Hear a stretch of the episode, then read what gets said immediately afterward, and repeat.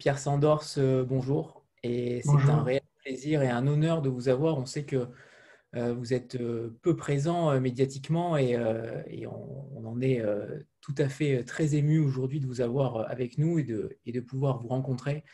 on dit souvent de vous que vous n'existez pas. C'est une, sorte de, une sorte de légende urbaine. qui êtes-vous, Pierre Sandors, déjà? Qui je suis? Euh, j'ai presque envie de. Je pense à, ce qu'a écrit Michel Foucault sur, euh, je ne sais pas si vous connaissez l'archéologie du savoir, où il disait que plus d'un comme moi, sans doute, écrit pour ne plus avoir de visage. Ne me demandez pas qui je suis, ne me dites pas de rester le même, c'est une morale d'état civil. Elle régit, elle nos papiers qu'elle nous laisse libres quand il s'agit d'écrire. Je suis assez d'accord avec ça, quelque part. Euh, je ne suis pas le premier à le dire, ni le dernier. Euh, quand on écrit, déjà ça vient d'une nécessité euh, intérieure. Rilke en a beaucoup parlé dans la lettre, euh, sur la poésie ou lettre à un poète. Et c'est vrai que moi, quand je commence à écrire, ça vient d'une forme d'appel intérieur, d'une quelque chose qui n'est pas qui, pas encore formé, qui est une poussée, véritablement une poussée, euh, qui est mêlé d'inconscient aussi, de tout ce qu'on, du moins, on met sur cette étiquette-là. Et quand je vais écrire, justement, j'ai l'impression de, m'élargir, de m'agrandir, de, de, de aussi, de sortir de mes, bornes d'état civil, entre guillemets, de prendre ce que j'appelle mon visage de nuit, c'est-à-dire mon visage intérieur qui est invisible aux autres et que je suis en relation intime avec, et qui apparaît pour moi, pas visuellement, mais qui est là comme une présence.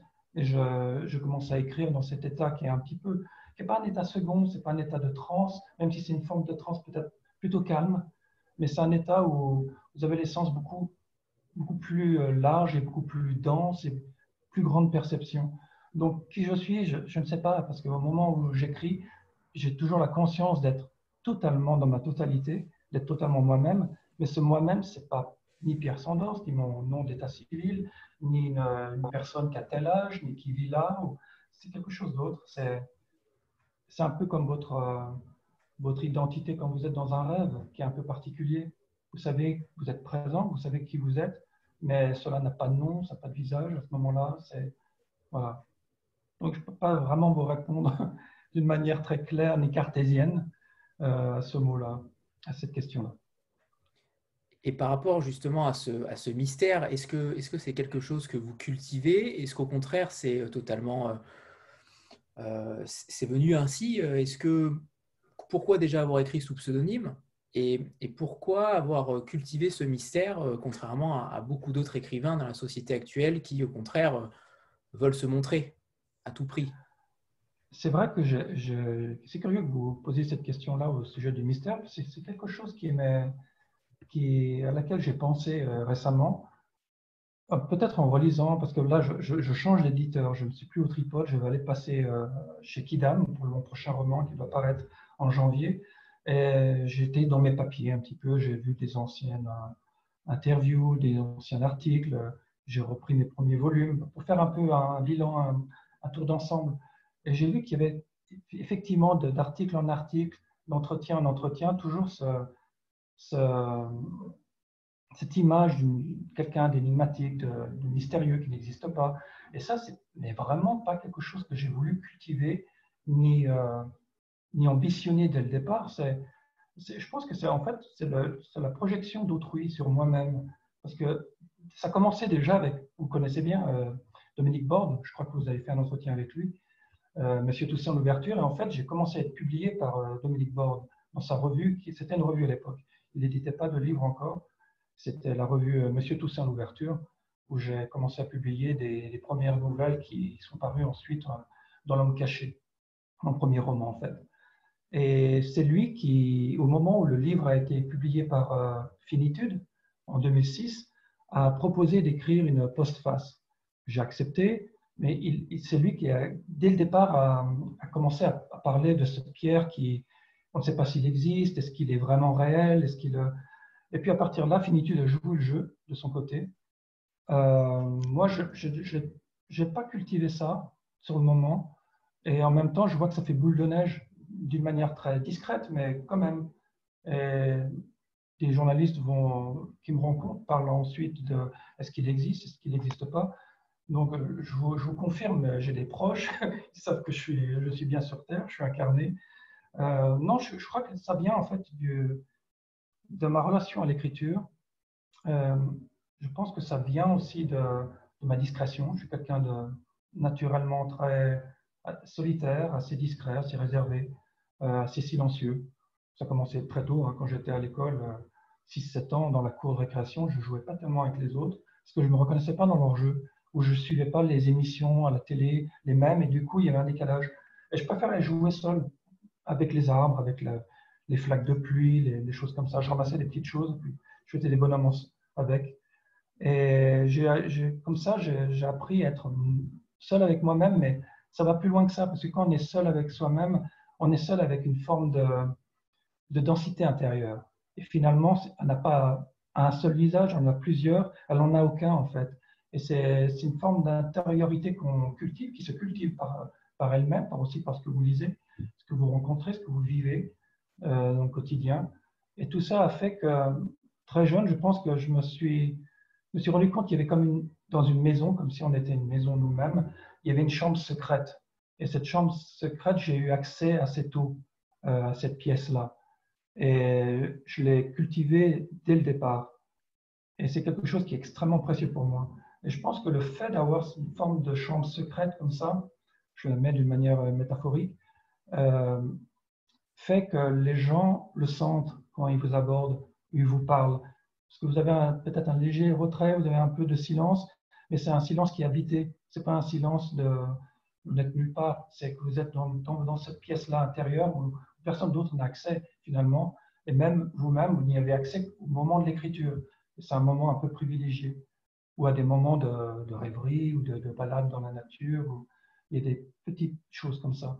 Donc ce mystère-là, je pense que c'est ce qu'on peut percevoir parfois euh, de cette euh, forme de secret, de, discrétion, de silence, de solitude. Et puis aussi, euh, bah, comme je travaille avec des éditeurs, des gens souvent aussi qui sont écrivains, ils ont leur part de fantasme, je pense, et qu'ils ils ont projeté ça, ils ont lu ça dans, ce que j'écris aussi, parce qu'il y a une part de, de quête, de, de recherche. On ne sait jamais dès le départ ce qui est, ce qui est donné on doit aller à la découverte des choses, et moi le premier quand j'écris. Et donc voilà, je pense que tout ça s'amalgame et fait une forme de constellation euh, où les gens ils prennent un peu ce qu'ils veulent aussi. Hein, mais euh, donc je, l'assume cette part de mystère, mais sans la sans la revendiquer, sans en faire un, porte-drapeau, sans, sans vouloir euh, en faire un fonds de commerce non plus. C'est pas, ça m'intéresse pas. Et c'est pas quelque chose que j'entretiens non plus. Mais ça c'est on en parlait tout à l'heure des signes, justement, avec cette question de flou, l'image qui était un peu floue. C'est des choses qui, viennent d'elles-mêmes et qui se répètent. Et quelque part, je me dis, bah, c'est peut-être un aspect de moi, un angle mort que je ne vois pas. Et peut-être qu'effectivement, je suis quelqu'un qui n'a pas une présence très incarnée par rapport à toute personne. C'est possible aussi. Par, rapport justement à cet isolement euh, dont, vous faisiez état, euh, c'est vrai qu'on sent dans votre écriture une manière d'être isolé, mais en même temps, on ne vous sent jamais distant par rapport au lecteur. C'est toujours euh, un, isolement, mais qui n'est jamais, jamais, qui n'est jamais désincarné en réalité. Comment vous avez réussi à être être un ovni. Clairement, vous êtes un ovni dans le, dans le paysage littéraire français. Personne n'écrit comme vous, personne ne réfléchit et ne pense comme vous. Pourquoi? Est-ce que c'est lié peut-être à votre parcours qui est, euh, qui est totalement aussi euh, très singulier? Est-ce qu'au contraire, vous, disiez tout à l'heure que c'était venu euh, comme ça, mais est-ce que réellement les choses viennent comme ça? C'est une question, ça plonge les racines profondes. oui, il y a un décalage avec c'est vrai que quand j'écris, je suis jamais isolé des autres. Ça, c'est très vrai. C'est au contraire, c'est au moment où j'écris que je suis dans une, intensité intime. Et cet, euh, cet espace-là, il est, extrêmement collectif. Il a une très grande empathie. C'est quand je suis dans cet espace-là, je me sens me relier à, tout le monde d'une manière presque télépathique. Je vais pas aller dans le mysticisme, hein, mais c'est vraiment, je, sens les choses d'une manière très ouverte. Je suis extrêmement sensible à, ce que peuvent penser les gens, ce qu'ils ressentent. de moi-même, hein, j'ai ça comme. si j'ai quelque chose d'inné, c'est peut-être ça quand, j'étais plus jeune, j'étais dans une communauté spirituelle en Écosse, au nord de l'Écosse, euh, pendant à peu près un an, d'une manière fractionnée, mais le tout, dans le tout, c'était à peu près un an. Et c'est vrai que beaucoup de personnes venaient vers moi juste pour, euh, parce que j'avais une forme de silence et d'écoute, et les gens se sentaient exister de cette manière-là. Et, c'est dans mon silence, de ma forme d'isolation, ça vient aussi d'une grande empathie, c'est que je suis quelqu'un d'assez hypersensible, je le reconnais, déjà enfant, j'étais comme ça, ce qui fait que j'ai besoin d'un peu de recul pour ne pas trop recevoir de plein fouet les choses. Et il y a ça d'un côté. De l'autre, il y a aussi pour moi une très grande méfiance vis-à-vis de la société. Je n'aime pas ce qui est groupaille ensemble. Je n'aime pas ce qui est euh, trop collectif parce que là, il y a une forme d'amalgame, de, de de fonte de l'identité de l'individu, l'individu qui est important pour moi. Je ne parle pas d'individualisme, mais de, de qui vous êtes profondément dans vos racines. Et ça, ça, peut prendre toute une vie pour le savoir, pour le, pour le construire. Ça se construit. Et, ça, c'est quelque chose qui peut se diluer dans un groupe et même avoir une, le groupe peut avoir une force insidieuse de vous pousser justement à, gommer vos, vos, besoins personnels, de tout ce qui, qui vient du, du prof, de vos profondeurs. Et ça, ça a toujours été un conflit chez moi. Toujours cette forme de, de, construction en fait euh, qui se fait euh, contre, euh, contre une société qui, est, qui vous avale d'une certaine manière.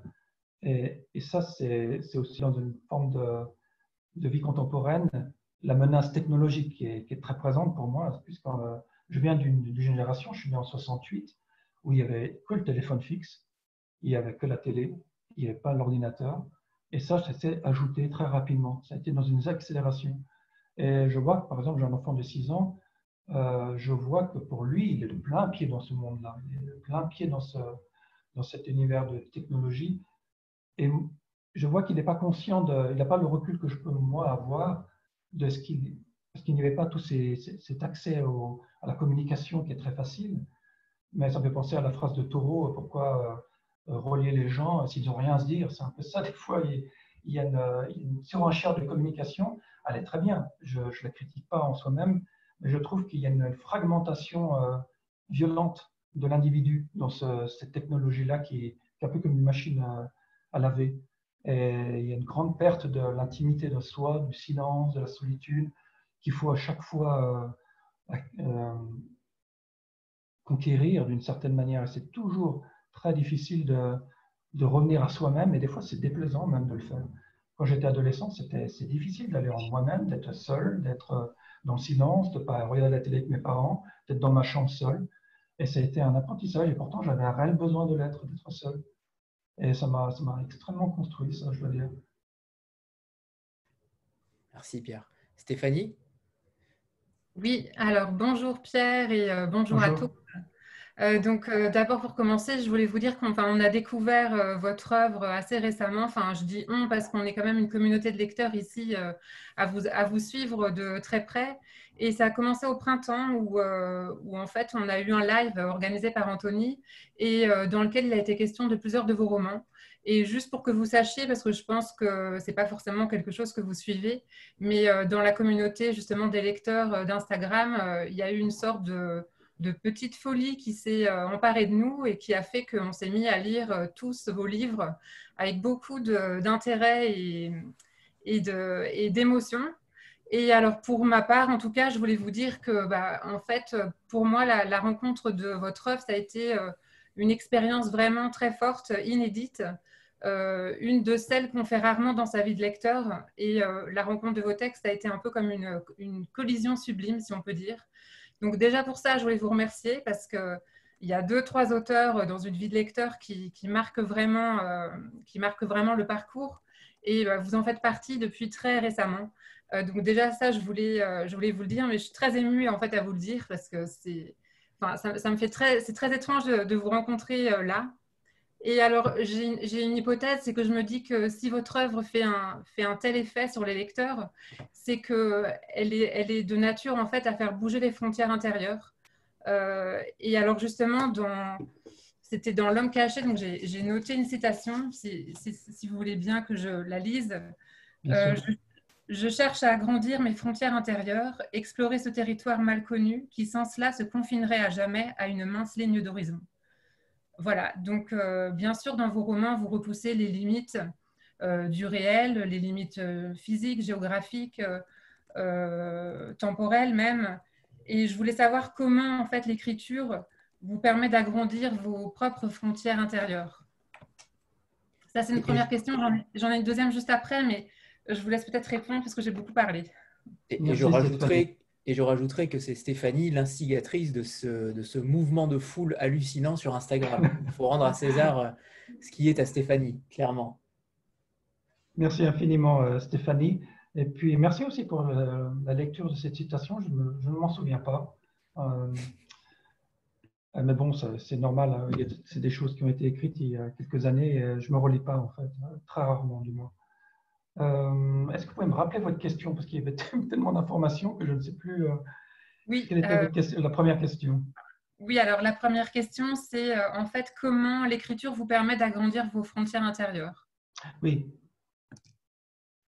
Je pense qu'il y a une chose hein, important peut-être euh, qui donne un peu de clarté, c'est qu'au moment où j'écris, au contraire de, pas mal d'autres euh, personnes qui écrivent, euh, j'ai pas du tout de plan et c'est pas du tout vouloir construire un mythe ou une légende, euh, une personne géniale qui se lance comme ça à l'aveuglette et qui, arrive à quelque chose qui est architecturé à la finale. Ça se passe en plusieurs étapes en fait. Et quand j'écris, il y a juste une poussée, il y a souvent une image, parce que je suis très visuel. J'ai fait des études d'art pendant trois ans à Lyon euh, pour être peintre et, faire de la bande dessinée. Puis finalement, c'est en quittant l'école que j'ai compris que je voulais écrire, me consacrer à l'écriture. Et c'est ce que je fais. Et pour moi, tout vient d'un ressenti très profond d'images euh, qui, qui, qui, qui sont chargées d'inconscient. Quand je dis d'inconscient, c'est-à-dire qui sont chargées de, de, d'un pan de ma vie intérieure qui, qui n'est pas accessible directement. Mais je sens que c'est que, l'image ou les premières phrases, elles, portent cette, euh, c'est un peu comme le, sommet de l'iceberg, elles, vont, elles vont émerger. Il y a une sorte de, une sorte de poussée de l'intérieur, il, il, y a quelque chose qui est dense et compact qui, qui veut surgir. Et, et toute l'aventure pour moi, justement, c'est pour élargir les, limites, c'est que je sais que cette, percée-là, cette émergence qui est intérieure, euh, si, je, suis disponible à elle, si je suis à son écoute, euh, c'est un petit peu comme un script, un peu sous la dictée, euh, je, je, me lance dans je sais qu'il y a quelque chose derrière, une histoire, et je me lance. Il y a d'abord un personnage qui est très important, et surtout ce qui est très important, c'est le nom du personnage. Je ne suis pas le premier à le dire non plus. Si vous avez le nom du personnage, c'est un peu comme la, signature magique de la, personne, qui comme un code d'accès qui vous donne euh, de plein pied euh, accès à, sa, à son intimité, à sa force intérieure. Et je me laisse guider. Et cette manière de me laisser guider fait que les choses surviennent. J'avance dans le roman en même temps qu'un lecteur, à la limite, parce que je suis mon premier lecteur en même temps que j'écris. Je sens, j'ai un peu d'avance légèrement, à peu près au milieu du roman, je commence à voir un petit peu comment va être, comment les autres chapitres vont euh, se profiler. Mais je n'ai jamais la fin euh, d'une manière très claire. Et souvent même, au cours des rêves, au cours de, l'écriture d'un roman, j'ai des, rêves qui, me viennent et qui se construisent et qui, s'insèrent dans, l'écriture, qui, qui, apparaissent tels quels hein, dans, mes romans souvent. C'est à peu près le, cas de tous les romans, je crois. Euh, maintenant, pour moi, c'est réellement une aventure de, marcher euh, côte à côte avec cette intériorité qui est agissante, de lui consacrer beaucoup de temps et de mon énergie, parce que j'écris euh, de longues heures. Je me suis consacré à l'écriture depuis totalement depuis, depuis les cinq dernières années. Donc, je n'ai plus du tout de travail alimentaire à côté. Je suis vraiment en immersion totale dedans avec bien sûr ma vie familiale que j'ai à côté, des, amis que je, auxquels je rends visite, et puis faire les courses, et des choses toutes quotidiennes qu'on peut avoir. Comme quoi je suis bien incarné, je suis sur Terre, n'est-ce pas? Et, et, voilà, j'ai besoin d'aller dans cette euh, immersion qui me reconnecte avec cette intériorité qui est, qui est, qui est, là pour le coup, à plus de force et à plus de, de force d'existence que ma propre vie, je dirais. Parce que d'une manière très, euh, très banale, je suis quelqu'un de très normal, de très... il y a peu d'événements dans ma vie d'une certaine manière. C'est pratiquement tout dans mes romans. Et je voyage parfois, ces voyages-là, ce qui m'arrive pendant ces voyages-là peuvent se transformer en livres, même si je ne voyage pas pour écrire. Quand je voyage, c'est pour, pour explorer des choses.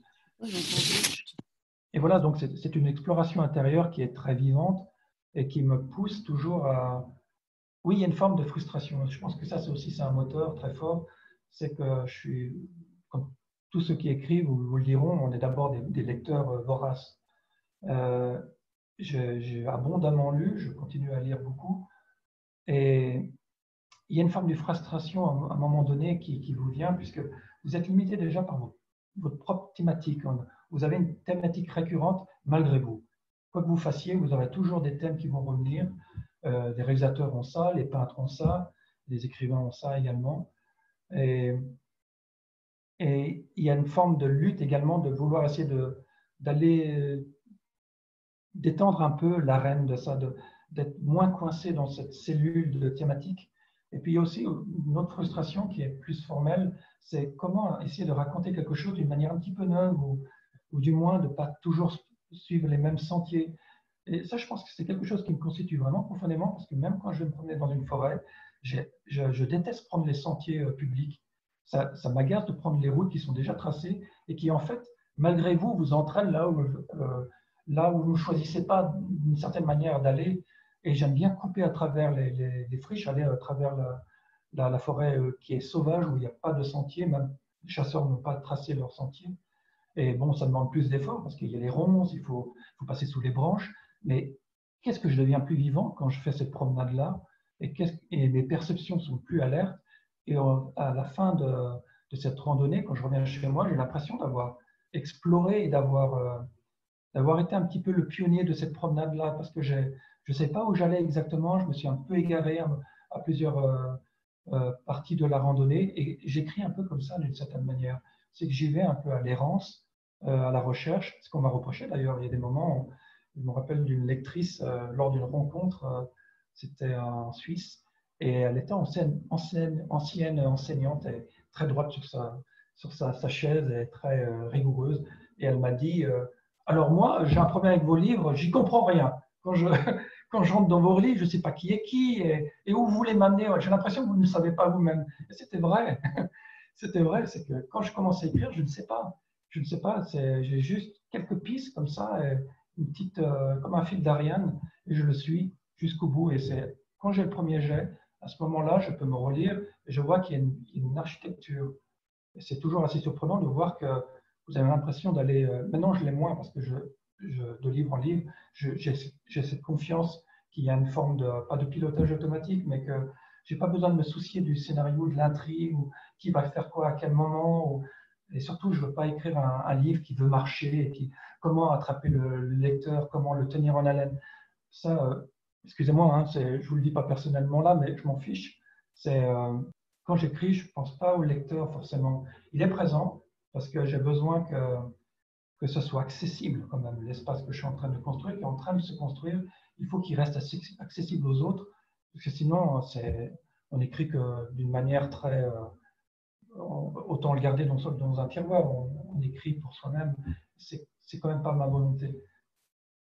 Et donc là, il y a une forme de, mystère, c'est d'aller euh, avec cette part-là qui est, inconnue, qui construit qui, de livre en livre. Euh, bâti quelque chose. au début, c'était euh, impressionnant pour moi de voir qu'il y avait un tout, que ça semblait être cohérent, mais ça, je le retravaille par la suite. Pour un roman, souvent, peut-être que je réponds d'avance à certaines questions, mais un roman, ça va me prendre quatre ans à peu près. Euh, pas d'écriture continue parce que je vais passer sur autre chose, un peu comme des peintres qui retournent une, une, toile contre un mur et, attaquent une autre. Si j'ai d'autres idées, d'autres envies, à ce moment, j'écris sur cette autre chose j'oublie mon roman, et ça c'est très bien parce que je, je, redeviens vierge, un lecteur vierge, et quand je vais reprendre le premier jet, je vais voir les défauts, ce qu'il y a des contrastes à appuyer, un peu comme pour la photographie, qu'est-ce qu'il y a à faire monter, ou qu'est-ce qu'il y a à corriger. Mais voilà, j'en parle, je parle un peu beaucoup là. Oui, vous avez répondu à certaines euh, de, nos questions, j'imagine, euh, clairement. Euh, pour être sûr que vous, que vous existez vraiment, Pierre, on demandera quand même une liste de courses façon Proust. je serais curieux de connaître une liste de courses de Pierre Sandor. Sandra.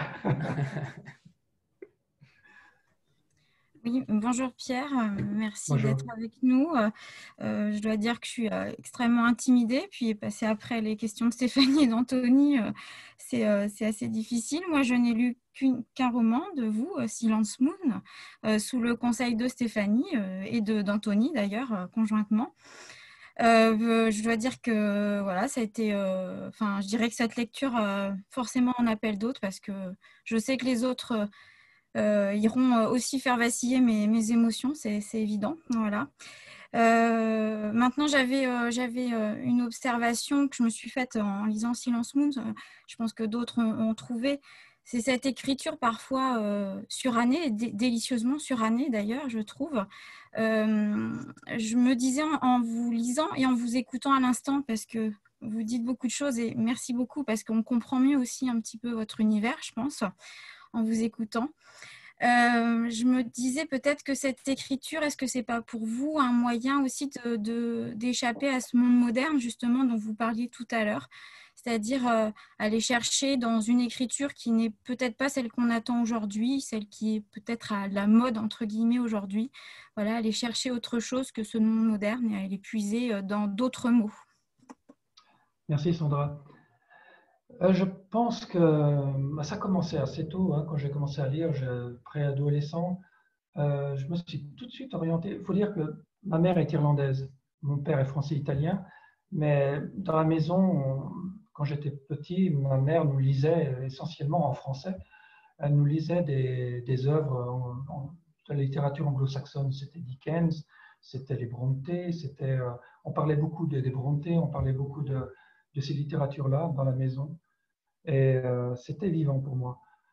Et la littérature française, et en plus la littérature contemporaine française, n'avait pas d'entrée, n'avait pas d'existence vraiment à ce moment-là. Et quand j'ai commencé à écrire, à lire, pardon, quand j'ai commencé à lire, c'était, je me suis plutôt orienté vers les, les, écrivains américains, euh, les écrivains anglais, et que je lisais euh, intensément.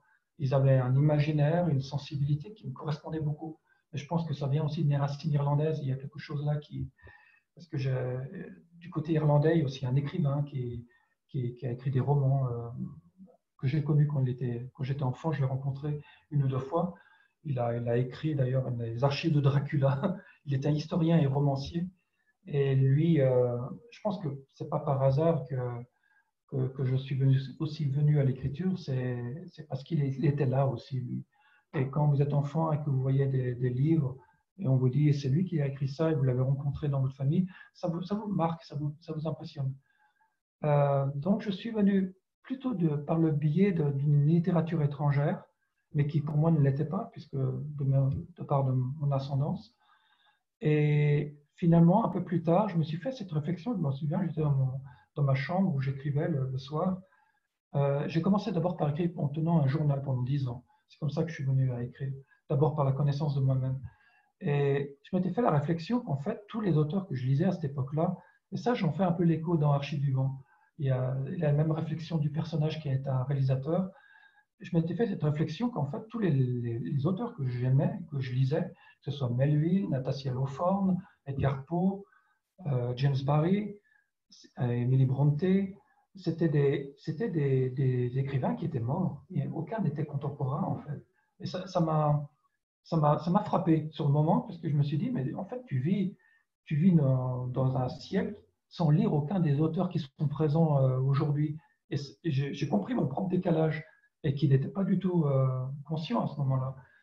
Et du coup, j'ai commencé à m'ouvrir à la littérature contemporaine française et j'ai trouvé euh, d'abord non par hasard quelqu'un comme Julien Green, mais qui est de nouveau un petit peu comme moi-même. C'est quelqu'un qui, est irlandais, américain et français. Ce qui fait qu'on est, on est, on est dans aucun moule, si vous voulez. J'ai vécu pendant huit ans en Irlande et je me suis jamais reconnu irlandais. J'avais pas la même culture, pas les mêmes euh, euh, automatismes de rire, d'humour, euh, pas les mêmes pas la même mentalité non plus. Été éduqué en français, en France. C'est ma langue maternelle. Et pourtant, en France, je, me sens aussi euh, déplacé. Et puis, dans mon siècle, pour répondre plus précisément à votre question, dans mon siècle, euh, je n'avais pas forcément une, interrogation sur est-ce que j'appartiens à mon siècle, est-ce qu'il il me ressemble, est-ce qu'il ne me ressemble pas. Je pense que pour un peu pour tout le monde, il y a des choses qui, qui résonnent avec moi, il y en a d'autres moins. Après, comme je, je l'ai mentionné tout à l'heure, il y a des valeurs qui sont extrêmement importantes parce qu'elles m'ont construite, elles m'ont fondée. Mais voilà, c'est mon aventure propre, c'est mon cheminement à moi. Je ne voudrais pas l'imposer à autrui parce qu'on est chacun, on a des, sentiers différents, on a des besoins différents.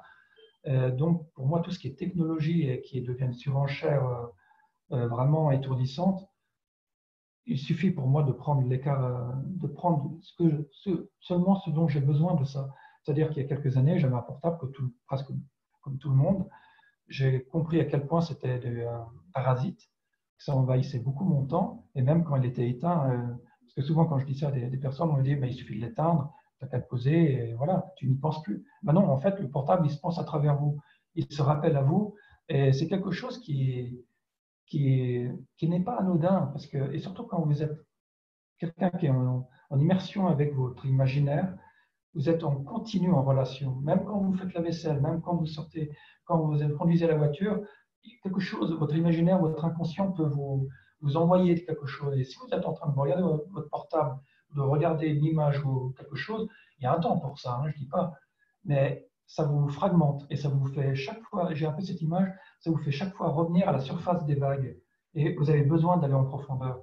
Enfin, moi, j'en ai besoin. J'ai besoin d'aller un peu comme des plongeurs qui vont en apnée d'aller assez profond. Et si chaque fois il y a un texto, quelque chose, un ting qui vous dit, euh, voilà, il y a quelque chose qui est arrivé, non, ça me ramène à la, surface et ça, je peux plus, je manque d'une sorte d'hygiène d'être de, d'être en connexion intérieure. Du coup, a depuis plusieurs années, j'ai plus de tout portable. Et ça, c'est un choix un peu difficile des fois, hein, pour mes, pas seulement pour mes proches, mais pour des, personnes qui, qui, ont fait le choix de ne plus avoir de fixe, qui n'ont plus de portable. Moi, j'ai plus qu'un fixe qui fait que c'est difficile de, se joindre, mais on a, on a, le mail, donc il n'y a pas de problème à ce niveau-là. Ce n'est pas aussi euh, instantané ni immédiat, mais ce qui est bien d'un côté. C'est bien de ne pas être non plus euh, euh, trop accessible d'une manière immédiate, je trouve, sauf en cas d'urgence, bien sûr. Mais donc par rapport à l'époque, oui, il y a un clair décalage, mais en même temps, est-ce que la société fait l'époque vraiment? Je veux dire, il suffit de voyager je vais en Irlande, par exemple, ou je vais à Prague, et c'est une toute autre réalité. Les gens n'ont pas la même, euh, la même relation euh, aux technologies que l'on a en France. Euh, ils ont, par exemple, en Tchéquie, ils sont beaucoup moins. Il y a des personnes aussi qui seront très accros à ça, et d'autres moins. Vous verrez moins les gens, ou en Suisse, par exemple, les gens, il y a quelques années du moins, vous alliez dans un train et personne n'était à regarder son portable ou à parler. Euh, donc ça dépend des réalités. Si vous voyagez, vous voyez que c'est une autre société. Et, pour moi, ce qui est contemporain, c'est surtout le monde. Quand je dis le monde, c'est pas le monde humain, c'est le monde non humain, c'est la nature, c'est les éléments, c'est euh, bah, tout ce qui nous entoure, l'univers. Et ça, pour moi, c'est quelque chose de très, c'est pas mystique hein, ce que je dis là, c'est quelque chose de très physique. J'ai toujours été très relié aux éléments, que ce soit l'eau, la, pluie, le vent, ils ont extrêmement d'importance pour moi. J'ai toujours besoin de me relier à ça. C'est pour ça que je voyage quand je vais en Irlande. Pourquoi je vais en Irlande ou en Écosse Parce que c'est un paysage qui, a une extrême résonance pour moi. Euh, quand je dis euh, une extrême résonance, c'est-à-dire que c'est un peu comme quand j'écris, quand j'écris mes romans, j'ai accès à cet espace intérieur intime. Et eh bien, face à ces paysages-là, et face seulement à ces paysages-là, je ne sais pas, je pourrais pas vous l'expliquer pourquoi, c'est seulement face à ces paysages-là, souvent du Connemara ou de l'Écosse, des Highlands, c'est plutôt euh, sauvage, il n'y a pas beaucoup d'arbres, euh, beaucoup de vallées, de lacs, de rivières, il n'y a pas beaucoup de promeneurs, il n'y a aucune habitation, on pouvait faire un 360 60 degrés sans voir personne. Et j'ai besoin de ça, en fait, pour, bien me sentir sur Terre et être bien dans, le monde, être présent aux autres, en plus à moi-même. J'ai d'abord besoin de passer par la nature, par les éléments de me sentir vraiment relié à un cosmos. Parce qu'il n'y a pas seulement le paysage, il y a aussi les étoiles, il y a tout ce que je sais qui entoure l'univers. Et ça, pour moi, c'est quelque chose de. C'est une réalité immédiate. Et je préfère être relié à ça que, que d'être relié à une, à une fabrication humaine qui vous, qui vous construit une bulle où il n'y a que des informations euh, humaines qui sont fabriquées par l'humain et, qui m'aliènent d'une certaine manière. Je, je, peux le prendre qu'à une petite dose, si vous voulez. Ça, c'est certainement. Il y a peut-être une forme de pathologie là-dedans, peut-être, euh, ou de hypersensibilité, c'est-à-dire que j'ai besoin d'un filtre. Je peux pas. Euh, il y a des, gens, des voisins, des amis de, moi qui, qui, ont une vie, je pense, assez un rapport à la technologie qui est assez euh, large, qu'on voit un peu partout. Quand je vais à Paris, je, vois les gens quand même assez, ils ont souvent des écouteurs sur les, sur les, oreilles quand ils sont dans la, dans la rue en train de marcher ou dans les transports publics. Et moi, jamais. Et je suis dans une autre. Euh, là, du coup, j'ai l'impression d'être un peu suranné, oui, d'une autre génération parce que j'ai toujours les, les, mêmes modes de fonctionnement que j'avais quand j'étais adolescent, avant cette technologie-là. Mais je suis passé par cette technologie-là, c'est-à-dire que j'y ai goûté. J'en ai un certain vécu, mais ça ne me correspond pas. Alors bon, c'est une part de la... Je ne sais pas si c'est du progrès, euh, cette technologie-là. Je, penserais un peu comme Rabbi, Pierre Rabhi, qu'une aptitude euh, technologique ou des inventions ne sont pas forcément du progrès des fois. Je sais qu'on ne peut pas arrêter la société, elle va dans ce sens-là, et puis d'elle-même, elle, euh, elle accepte peut-être d'une manière euh, automatique, un petit peu euh, robotique, d'aller dans ce sens-là. Moi, je préfère avoir du recul parce que je n'ai pas une totale confiance dans ces technologies et surtout, je me méfie beaucoup de l'humain. Euh, je crois beaucoup en l'humain, surtout quand on va dans cette intériorité-là, qu'on se construit, qu'on a un, un, accès à, sa totalité.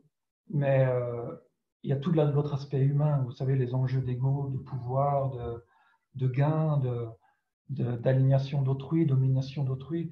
Et tout ça est, est, incorporé dans la technologie. Il y a une forme de manipulation qui est là. Euh, je pense que vous connaissez tous euh, Alain Damasio, et qui en parle extrêmement bien de toutes ces choses-là. Et c'est quelqu'un qui est très à l'affût de ça et qui parle avec beaucoup de pertinence quand il, a, il, est, intervenu sur différentes plateformes pour parler de, des furtifs. Il a beaucoup parlé de toutes ces technologies et de leur, euh, de leur empreinte finalement qu'elles peuvent avoir euh, sur, vous, sur vous-même, sur votre intimité, sur votre construction, sur, vos moments de solitude, vos moments de, silence. Et de nouveau, si je pouvais une parenthèse, quand je parle de ces moments de silence, de solitude, je suis bien conscient, conscient que c'est quelque chose qui peut, qui peut être désagréable pour autrui, euh, qui peut générer un malaise, qui peut être... Euh, parce que finalement, être seul avec soi-même, on pense tout de suite à une forme d'isolement, d'isolation. Et il y a cette forme de solitude-là qui existe. Mais cette forme de solitude-là, moi, d'isolement ou d'isolation, je peux la vivre au milieu d'une foule, en fait, où, je me sens, ou dans un groupe, euh, où je me sentirais aucune résonance avec les gens qui sont là. Euh, donc, c'est à nuancer tout ça. Mais ces silences et cette solitude, de nouveau, j'y reviens quand j'étais adolescent, j'y ai goûté peu à peu. Et c'était pas, curieusement, c'était pas agréable dans les premiers, les premiers temps. J'étais seul avec moi-même, j'étais dans ma chambre physiquement seul.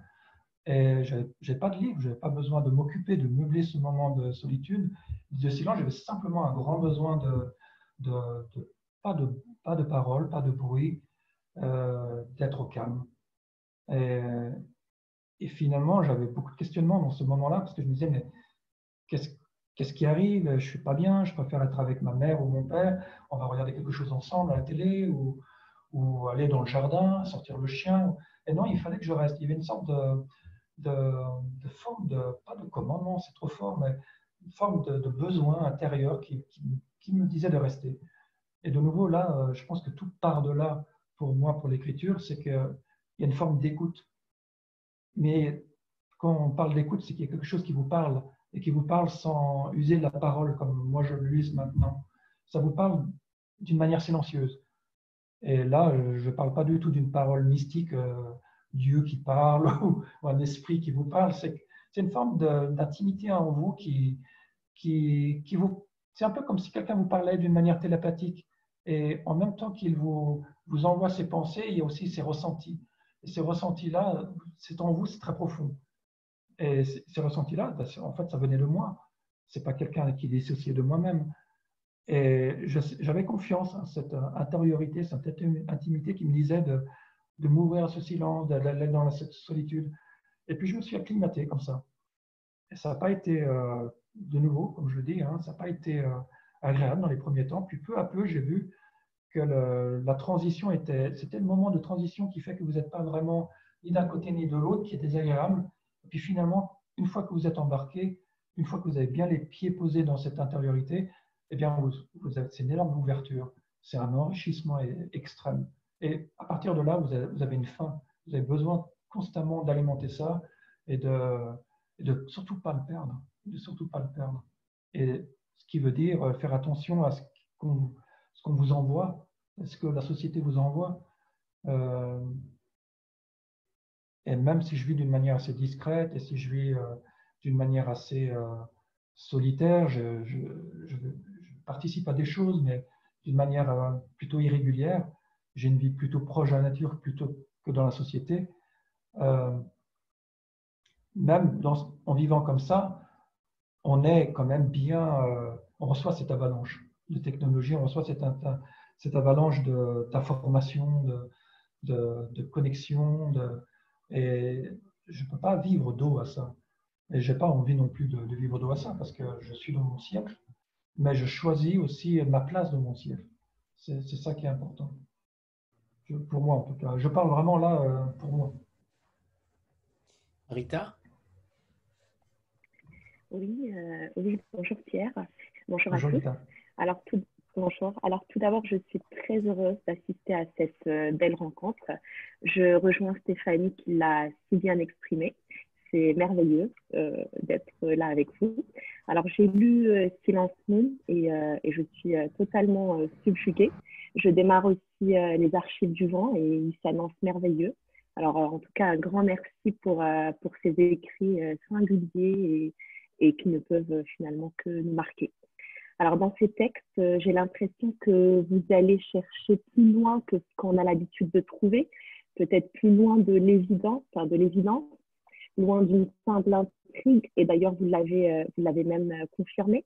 vous ouvrez aussi des portes, enfin, des portes peut-être, j'ose dire, d'une, autre dimension. on est dans l'existentiel, le poétique, Enfin, j'ai l'impression que vous poussez le lecteur des fois à se chercher, à chercher quelque chose qui est loin ou proche, je ne sais pas, mais euh, peut-être le pourquoi des choses. Donc, j'ai l'impression aussi des fois qu'on touche au spirituel. Alors, ma question est vague et ouverte à la fois. Euh, au-delà de savoir où en est le lecteur, et, euh, vous, venez aussi de dire que ce n'est pas le but ultime pour vous, ma question, c'est plutôt où qu'est-ce que vous voulez, que voulez-vous apporter au lecteur, euh, euh, quel le, qu'est-ce que voulez-vous nous apporter en fait via ces écrits, euh, à travers ces écrits qui, je confirme encore une fois, sont magnifiques. Merci Vita. si j'ai un désir d'apporter quelque chose à, un lecteur, et je l'ai au moment où l'œuvre est terminée, elle va être publiée, et je pense à sa réception, c'est-à-dire en termes de qui ça va pouvoir toucher et comment et qu'est-ce qui serait important. C'est pas moi qui vais le décider, en fait, c'est le, roman, c'est l'histoire et c'est la sensibilité du lecteur ou de la lectrice. Mais si j'ai un désir, ce serait, euh, je pense, de la même manière que l'écriture du roman m'a ouvert un horizon et m'a permis une certaine traversée intérieure, une certaine forme de compréhension également, il y a une forme d'intégration de certaines choses aussi que je peux euh, explorer au cours du roman. Je pense que je serais, euh, je serais content de ça. C'est que ça, soit une aventure réelle, c'est-à-dire que, et aussi une forme de. Ça, c'est pas quelque chose d'intentionnel, mais c'est toujours quelque chose que j'ai attendu de ce que je lisais. Et c'était Léon, hein, c'est Michel Léon qui avait dit euh, à une époque que les écrivains, et, en fait, ils écrivaient les, livres qu'ils auraient aimé lire. Je, je, je, nuancerais un peu ça parce que je ne dis pas que j'écris exactement les, livres que j'aimerais lire. D'ailleurs, je ne me relis pas. Je ne vais pas relire mes romans. Je les connais de l'intérieur. Mais effectivement, il y a une forme d'attente. C'est de, toujours repousser un peu les murs et de, Et de, on parlait de cette frustration tout à l'heure, c'est que j'ai besoin de, m'affranchir de, des, des, limites qui me sont données dans, la condition humaine qui nous est donnée. On a des limites. On est déterminé quand même par notre éducation. il y a énormément de déterminisme. Et même si vous croyez un petit peu à tout ce qui est astrologie d'une façon sérieuse, euh, j'ai des amis qui sont astrologues et qui le sont d'une manière professionnelle très sérieuse depuis des années. C'est très intéressant. Vous voyez qu'il y a quand même, il y a quand même des, des, choses qui vous sont données que vous pouvez un peu élargir, mais vous restez quand même euh, au sein d'une forme de constellation qui est déjà déterminée. Vous avez déjà vos, forces, vos défauts, et il y a des choses qui vous, qui vous seront, euh, que vous allez affronter d'une certaine manière et pas d'une autre. Et ça, ça vous est déjà donné dès, dès le départ. Donc, je ne sais pas si c'est quelque chose qui vient des ancêtres, peut-être, euh, mais toutes ces choses-là vous constituent. Tout ça, tout ça s'intègre dans ce que je, dans ce que je fais dans un roman, même si j'en parle pas directement. Euh, vous avez mentionné que vous lisiez Archie du vent, donc là, les questions de, de, chamanisme, c'est quelque chose que j'ai pratiqué pendant plusieurs années. Et c'était la, première fois où j'en parlais un petit peu directement dans un roman. Mais j'ai des pratiques comme ça en parallèle, mais je ne trouve pas important d'en parler. Elle ne s'impose pas d'elle-même dans, dans, mon écriture. Mais tout ça nourrit le roman. Et ça, ces pratiques-là viennent d'un besoin de, non pas de dépassement, mais de, de, gagner en liberté intérieure, de gagner en liberté. Euh, et quand je dis en liberté intérieure, c'est-à-dire amener cette totalité qui est en moi, que je sens quand je suis dans l'écriture, dans la création, de l'amener dans ma vie extérieure également, c'est-à-dire dans ma vie euh, quotidienne. C'est de, de, penser un peu plus loin que ce qu'on vous donne comme horizon. Euh, tout ça, si je pouvais l'apporter au lecteur ou à la lectrice, ce serait un plus pour moi, parce que ce besoin de respiration, d'oxygène, d'aller vers un autre horizon, n'est pas que d'une manière mentale, d'une manière physique également. Ça, c'est quelque chose qui m'est essentiel. Et, bien sûr, quelque chose qui vous est essentiel, c'est que vous pouvez le partager, l'éveillant autrui. Et vous ne pouvez l'éveiller en autrui que si c'est là, en autrui. Euh, c'est quelque chose qui est un privilège pour moi. C'est quelque chose que j'aime beaucoup. Après, je sais que, que, mon cheminement passe par une forme d'écriture qui n'est pas large, grand public je suis conscient que les livres que j'écris, par le degré d'attention qu'elles demandent, qui est le degré d'attention que ça me demande au moment où j'écris, parce que je suis dans un très grand silence, je suis dans une grande solitude, je suis dans une grande écoute. Et ça fait que ça va donner un style pour répondre euh, tout à l'heure à. C'était euh, pas Stéphanie, c'était Sandra? Non, je ne sais plus. Pardon pour le prénom. Oui, c'est Sandra. Euh, peut-être ce style suranné vient que si vous regardez des auteurs un peu de, bah, j'en manque beaucoup, je ne lis pas tout le monde, mais si vous regardez des auteurs, euh, je vais schématiser un petit peu, mais les, écrivains contemporains, je, me tiens au courant, je, vais souvent dans les librairies et je regarde souvent les je lis les premiers chapitres.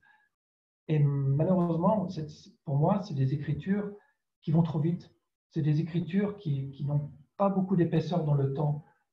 Qu'est-ce que je veux dire par là? C'est-à-dire que je sens que le, le, texte a été écrit assez rapidement que le premier jet a été posé très peu de temps, puis après, ça a été envoyé à l'impression. Moi, j'ai besoin de, sentir d'autres épaisseurs, des, strates. Et, ça, ça s'ajoute dans une œuvre. C'est pas anodin du tout.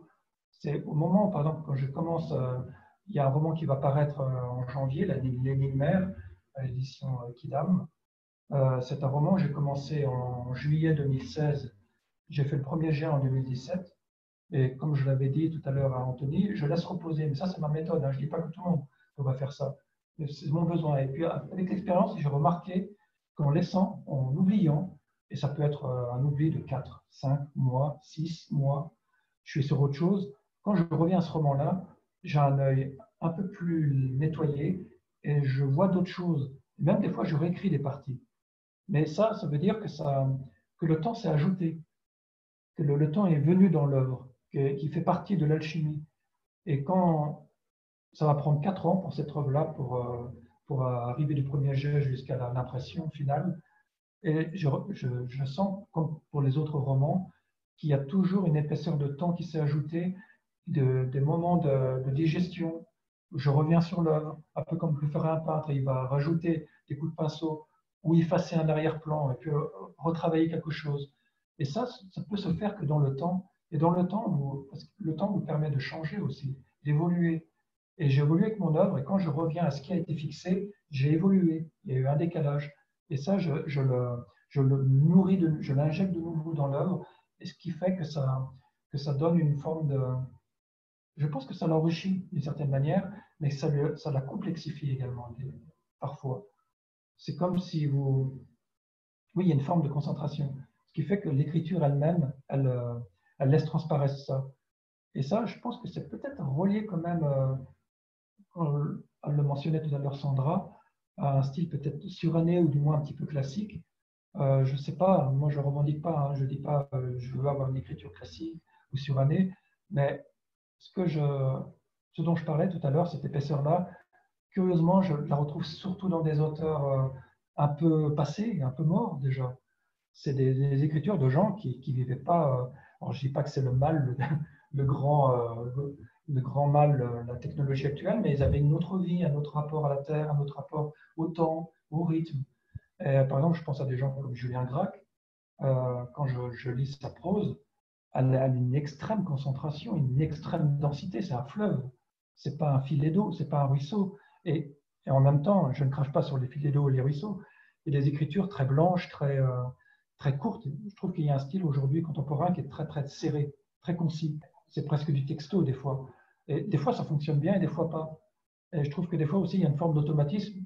Je pense qu'il y a beaucoup de jeunes écrivains, jeunes écrivaines, quand ils voient ce qui est publié, ce qui est surtout ce qui marche, et ça c'est le grand piège, euh, vont se dire inconsciemment, sans se le dire, il faut que j'écrive un peu comme ça, il faut que je parle comme ça.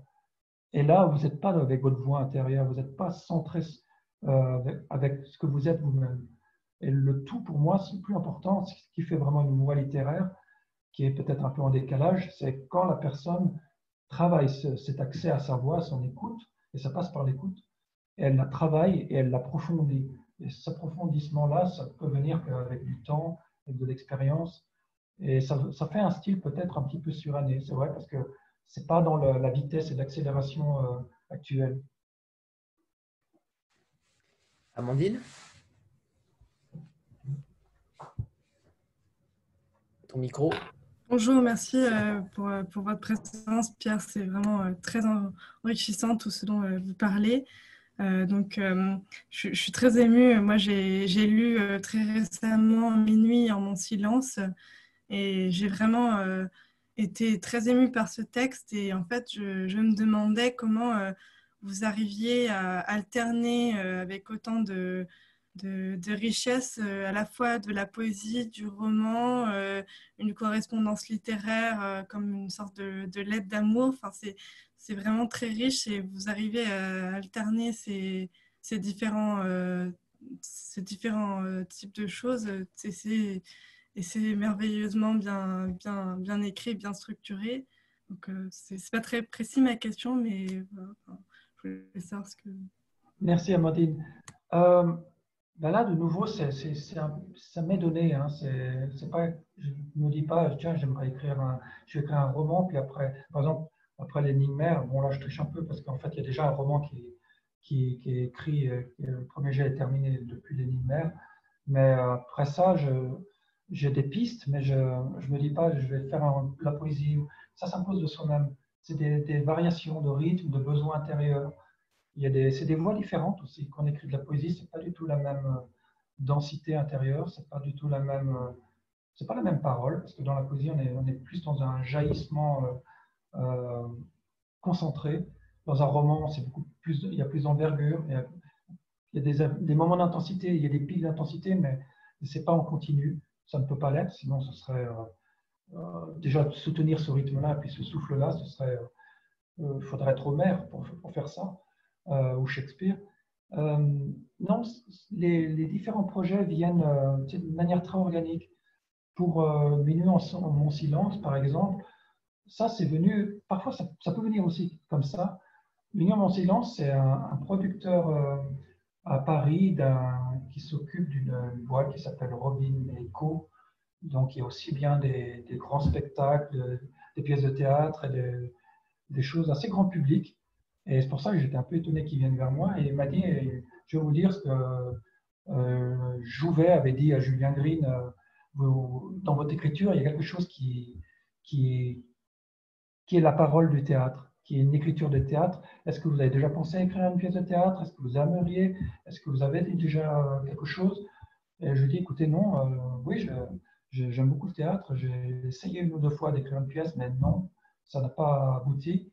Et puis, il, est revenu à la charge et m'a dit, est-ce que vous voulez, est-ce que vous avez une idée, est-ce que vous auriez une piste? Et je vais parler d'Alain Fournier, en fait, euh, puisqu'Alain Fournier, c'est un auteur que j'aime beaucoup. J'ai découvert euh, quand j'étais plus jeune et que j'ai continué à lire. Et puis, il y a aussi des formes d'insynchronicité. À un moment donné, euh, je me suis retrouvé pendant mon service national dans les années 91. J'étais dans un lycée militaire, je faisais mon service, et c'était l'année même où ils ont retrouvé ses restes. Ils ont retrouvé dans une fosse commune le, squelette d'Alain Fournier. On ne savait pas du tout où il était. On, se doutait un peu qu'il était dans ce bois-là. Il avait été tué le, 22 septembre, d'ailleurs, il y a quelques jours. Ça fait à peu près 106 ans maintenant. Et on n'en savait pas plus. Et, moi, ça m'a frappé, ça, parce que c'était un auteur que j'aimais. Et pendant que je portais l'uniforme que lui avait porté, même si c'était une autre époque, euh, c'est à ce moment-là que son corps refaisait euh, surface et j'ai continué à le lire. Il y a beaucoup d'inédits qui ont été publiés au fur et à mesure. Son deuxième roman inachevé, Colombe Blanchet, euh, des, chroniques littéraires, la correspondance totale. Tout ça, je, m'en suis rempli, je m'en suis nourri.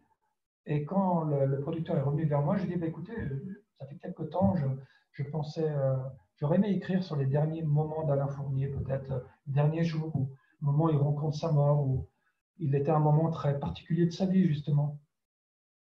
Et il m'a dit, bon, euh, il m'a donné tout son soutien. Et puis j'ai commencé à écrire à peu près la moitié d'une pièce de théâtre. Et puis à la moitié, je me suis dit, mais non, je n'ai pas envie d'écrire une pièce de théâtre. Ça, devenait fou pour moi, ça devenait artificiel. Et euh, j'ai écrit un monologue, en fait, à un moment donné. C'était une forme de monologue. Et je lui ai présenté ça. On a fait des essais avec une, metteuse en scène, avec deux comédiens. Et la réunion, pour moi, était une évidence, c'est que non, ce n'était pas destiné pour le théâtre, c'était vraiment plutôt la prose. Et je suis remis à mon projet, je l'ai modifié pour en faire plutôt une écriture de romanesque. Et j'ai réécrit beaucoup de choses à partir de là.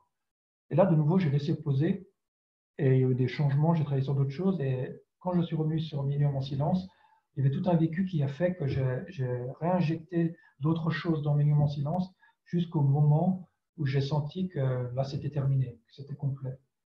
Et là, il y a une forme pour moi un peu de... Là, je m'en suis rendu compte grâce à vous, Anthony, en fait, grâce à la, à la, à l'émission que vous avez eue, la rencontre avec euh, Frédéric Martin, où à ma grande surprise, j'étais étonné qu'il parle de Millions en silence, il en parle à un moment donné, et en fait, il le présente d'une manière qui, qui, est totalement, euh, malheureusement, à l'opposé de ce que je voulais dire. Et ça, j'étais extrêmement étonné parce qu'on a quand même travaillé ensemble, pas peu sur le texte, mais on a, on a porté cette œuvre ensemble, on a choisi la couverture. Et finalement, il n'avait pas compris mon, cheminement, ni ce que j'avais envie de, dire, ni euh, quelle avait été mon intention. Il y avait un, énorme quiproquo à ce moment-là. Tout ça pour vous dire que comment les choses peuvent euh, déraper un petit peu aussi et être euh, perçues et reçues d'une manière qui n'est pas celle que vous voulez dès le départ. Mais voilà, la jeunesse de Million Mon Silence, c'est un petit peu ça. Euh, Mélanie?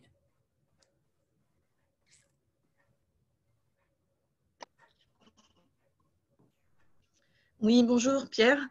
Euh, alors c'est très marrant que vous parliez de ça parce que justement c'est moi qui avais posé la, la question à Frédéric Martin. Euh, et, une de mes trois questions était justement de savoir comment vous aviez pris la réponse de Bérangère, bah, puisque quand j'avais posé la question, euh, ce qui m'intéressait, c'était de savoir pourquoi elle l'avait écrit, comment. Et effectivement, euh, c'était intéressant de savoir qu'elle avait écrit en réaction, justement. Donc ça, voilà, vous venez en partie de répondre à ça, mais j'aimerais bien que vous développiez un tout petit peu plus et j'avais une autre question, en fait, au départ. il se trouve que moi, je suis une des vieilles, là. Et je vous ai découvert, moi, bah, avec votre premier livre. En fait, j'ai déjà tout lu, à part Rimbaud, que je n'ai jamais réussi à trouver encore. je vous ai découvert quand j'ai ouvert ma librairie et que je fouillais dans le catalogue de finitude, parce que j'adore Taureau, entre autres. Et donc, c'est marrant parce que vous avez aussi cité Taureau. Et du coup, je suis tombée sur votre livre. Et depuis, je vous suis depuis, depuis cette époque. Alors, du coup, je suis moins émue peut-être que les petites jeunettes. Euh, mais elles me foutent les boules quand même de voir euh, à quel point elles sont émues de vous voir. Donc du coup, maintenant, je deviens émue aussi. Voilà, c'est malin. Euh, et donc ma question, c'était, j'avais découvert que vous étiez, vous aviez été publié par la revue Monsieur Toussaint l'ouverture aussi, et je me demandais comment vous étiez arrivé par Monsieur Toussaint l'ouverture, par Finitude, qui sont quand même des maisons du Sud, vous n'êtes pas particulièrement quelqu'un du Sud. Euh, donc voilà, comment vous, euh, le fait que vous soyez édité euh, après au Tripode, qui était évidemment une maison que je suivais énormément parce que je suis, comme maintenant tout le monde le sait, aussi une grande fan de Jacques Abeille. Donc voilà, vous voyez, un des premiers livres qui rentrait dans ma librairie, c'était Grac. Enfin voilà, je sens que Stéphanie est, en apoplexie là, de, vous, de vous écouter, puisque vous citez tous ces auteurs euh, préférés et qui sont aussi les miens. Donc voilà. Et ma troisième petite dernière question, si, euh, si vous me permettez, c'est que j'aurais aimé savoir si un jour vous pensiez, mais vous aviez plus ou moins répondu, euh, écrire sur l'Écosse ou l'Irlande, puisque grande fan de la littérature anglaise, forcément, je vois ça quand même transparaître depuis toujours. Voilà, merci. Merci beaucoup, Mélanie. Euh, première question, Bérangère. Eh bien, de nouveau, c'est par l'émission d'Anthony que j'ai découvert, mais d'une manière un peu indirecte, c'est-à-dire que je suis en correspondance avec Bérangère, on s'est rencontrés plusieurs fois, on s'apprécie beaucoup mutuellement. Euh, c'est vrai qu'on a peu parlé de. Elle ne m'a pas parlé de son ressenti, ni pourquoi elle l'avait écrit réellement. Et curieusement, je ne lui ai pas vraiment posé la question. Je lui ai posé des questions, on a fait une rencontre, même dans une librairie euh, à Besançon, autour de ces deux livres, mais je lui ai posé des questions par rapport plus à son livre.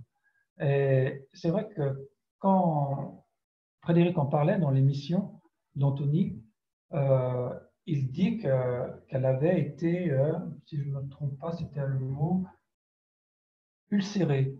Ulcérée par la. C'était le mot même, et moi, j'ai sursauté sur ma chaise quand j'ai entendu ça, parce que c'est quand même c'est quand même un, ressenti très, très violent. Si on est ulcéré, c'est qu'il y a quelque chose qui s'oppose à votre vision. Et, dans ma relation avec Bérangère, ça n'a jamais été ça à ce niveau-là. On n'a jamais été d'une manière aussi frontale.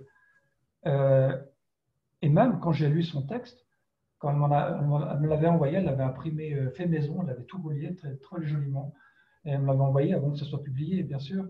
Et je l'avais lu, j'avais été d'abord touché que le texte, euh, d'une manière naïvement, maintenant je me rends compte avec, le recul, qu'elle a été touchée par ce texte, mais pas de la manière dont je pensais qu'elle l'avait été. Euh, je ne pensais pas que c'était une ulcération quand même. Et puis, après, je peux le comprendre. Euh, je peux revenir dessus un moment plus tard, mais quand j'ai lu sa lettre, sa version, euh, j'ai trouvé que c'était un, un, peu le, oui, le pendant féminin, d'une certaine manière, de la, lettre masculine. Et ça, je trouvais intéressant. Je trouvais très bien.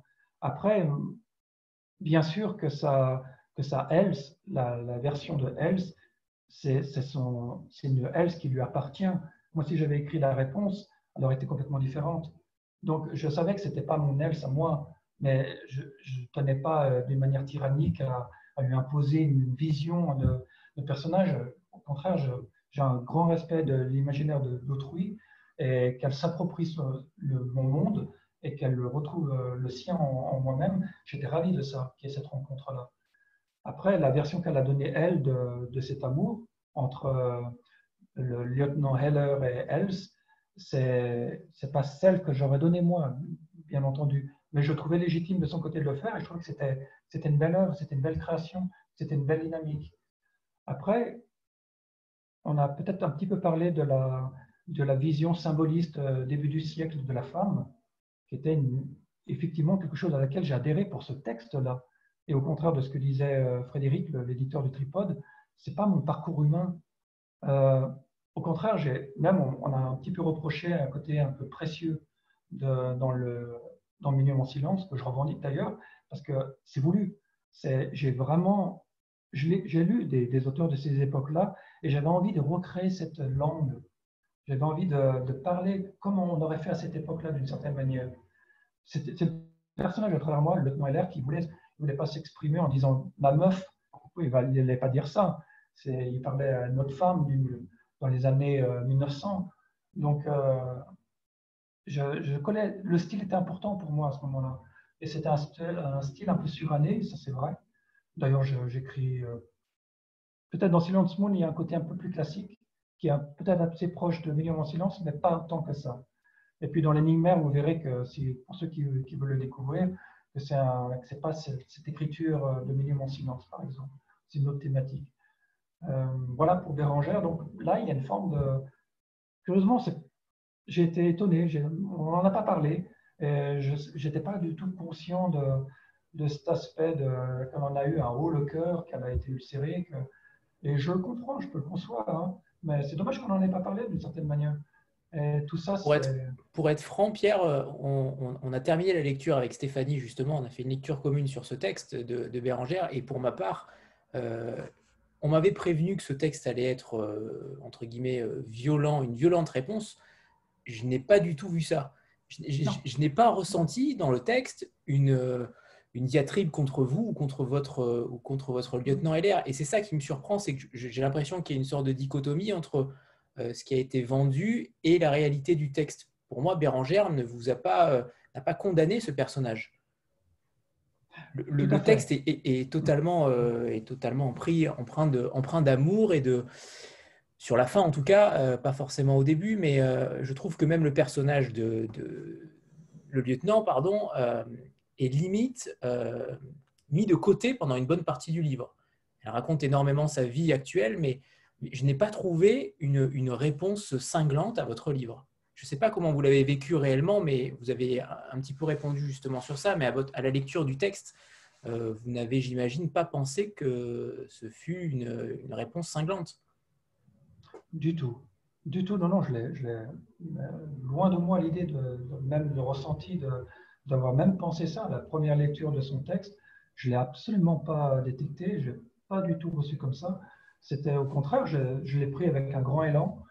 J'ai senti qu'il y avait un, j'ai senti une force d'affirmation de, sa part dans, sa, dans son écriture, qu'elle affirmait une, une, identité féminine, une forme de légitimité.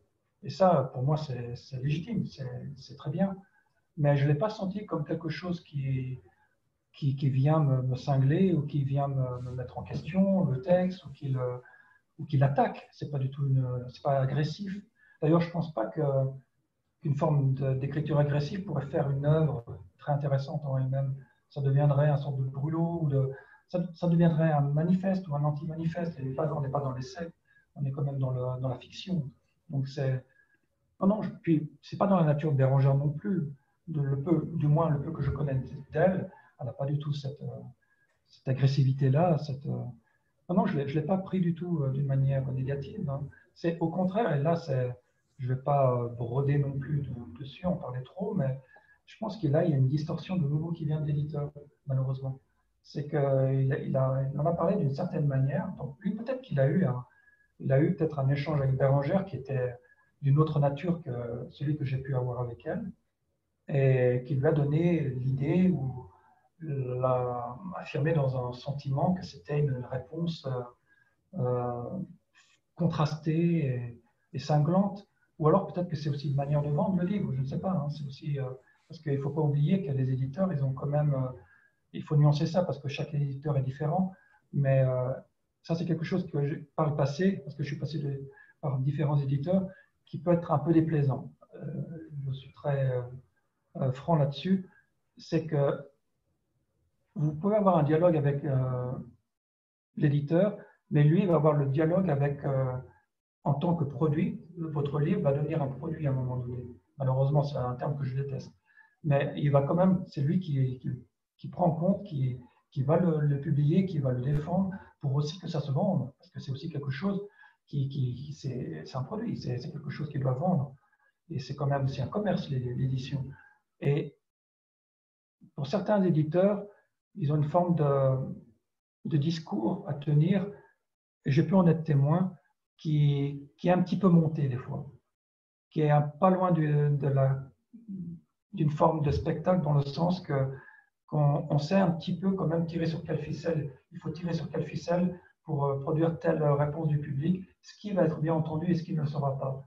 Et je pense que là, à un moment donné, euh, euh, il, y a des, discours qui vont à l'opposé de, de l'intention de l'auteur. Là, ça devient dommageable, je trouve. D'ailleurs, si on en, on en, vient à parler aujourd'hui de ça, c'est quelque chose qui, qui ne s'est pas aligné, qui ne s'est pas superposé. C'est regrettable, mais ce n'est pas très grave non plus. Mais voilà.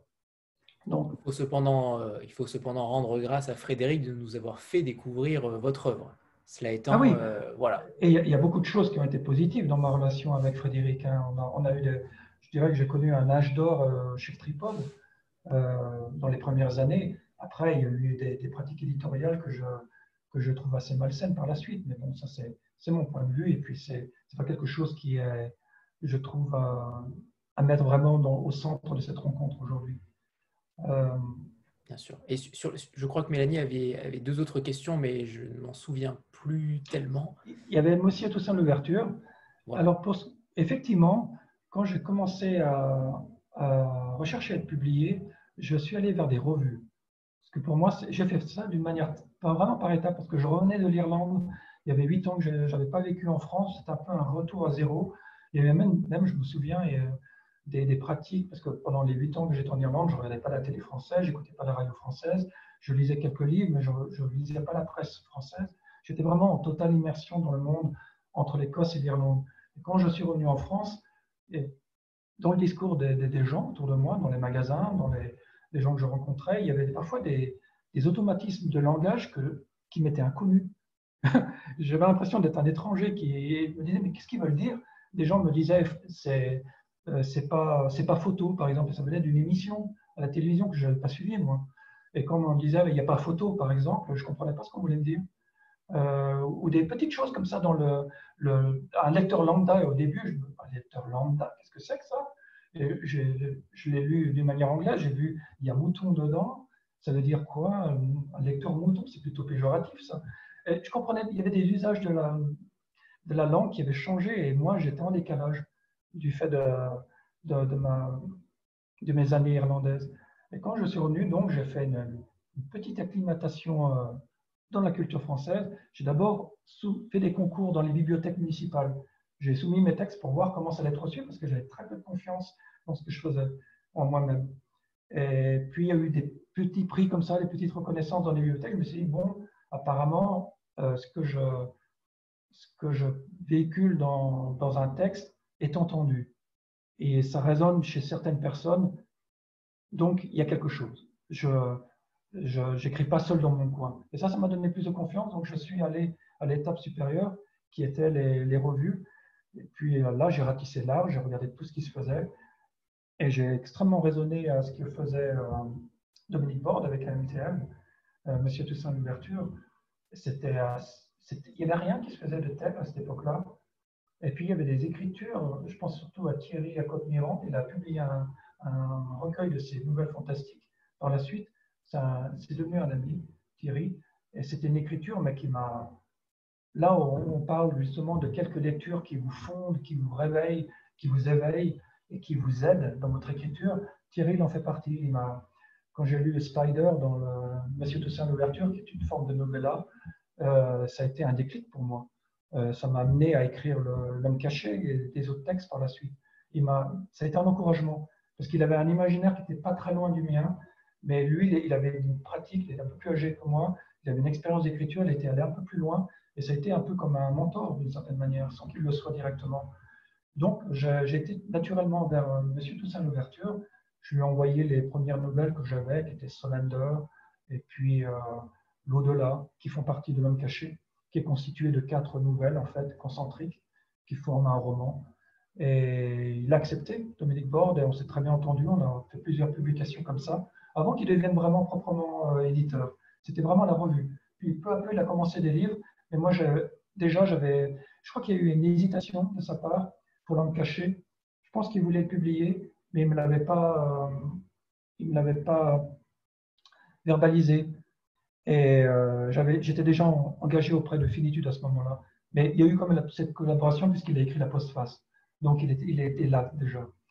Et quant à Finitude, j'y suis venu parce que je, cherchais un éditeur pour L'homme caché. Et j'ai regardé, euh, ça c'est le bon côté de l'Internet, c'est que je n'avais plus besoin d'aller en librairie, je regardais le catalogue en ligne, je pouvais lire des extraits, et je pouvais très bien me rendre compte de la, ligne, de la sensibilité. Et je voyais qu'il y avait Melville qui était publié chez euh, Finitude à cette époque-là. Taureau n'y était pas encore, mais il y avait quelques auteurs comme ça qui, m'appelaient. Je me suis dit, oui, je, je sens quelque chose. J'ai envoyé le texte à Finitude, à Thierry et Emmanuel, et en quelques jours, ils ont lu le, week-end et tout de suite, ils, m'ont répondu en me disant euh, Oui, on est prêt à l'éditer. Euh, en fait, on connaissait déjà une des nouvelles, parce qu'on l'avait lu dans Monsieur Toussaint l'ouverture, donc tout, est relié en fait. tous ces gens-là se connaissent aussi. Et euh, c'était presque organique d'une certaine manière, donc de passer de Monsieur Toussaint l'ouverture, puis Finitude, puis ensuite à La dernière goutte, et puis le tripode.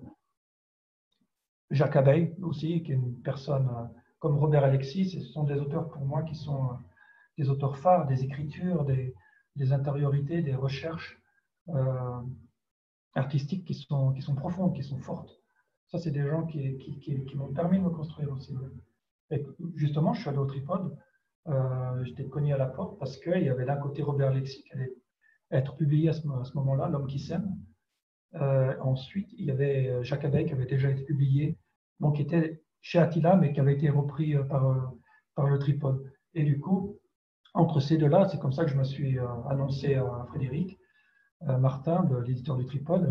Je lui, ai, je lui ai dit dans mon premier mail, pour moi, c'est un peu les deux piliers du tripode, Robert Alexis et Jacques Abeille. Et c'est entre ces deux-là que je m'avance vers vous avec mon texte. C'était l'archive. Et qu'il a relu, il a beaucoup relu, puis on a, puis on a accepté de le faire ensemble. Et, c'était une belle aventure, c'était très bien. Troisième question, c'était, je crois, l'Irlande et l'Écosse. Alors, il y a un texte qui doit apparaître, euh, je ne sais pas tout à fait quand. Je ne pense pas que ça va être cette année pour une question de budget, peut-être. Euh, chez l'atelier contemporain, j'ai déjà publié un, essai autour de l'eau des steppes euh, l'année dernière. Et là, ça devrait être un nouveau texte qui est né, qui est en partie le récit d'un voyage que j'ai fait sur l'île de Skye, en, Écosse. Donc, il y aura un texte vraiment proprement incarné en Écosse.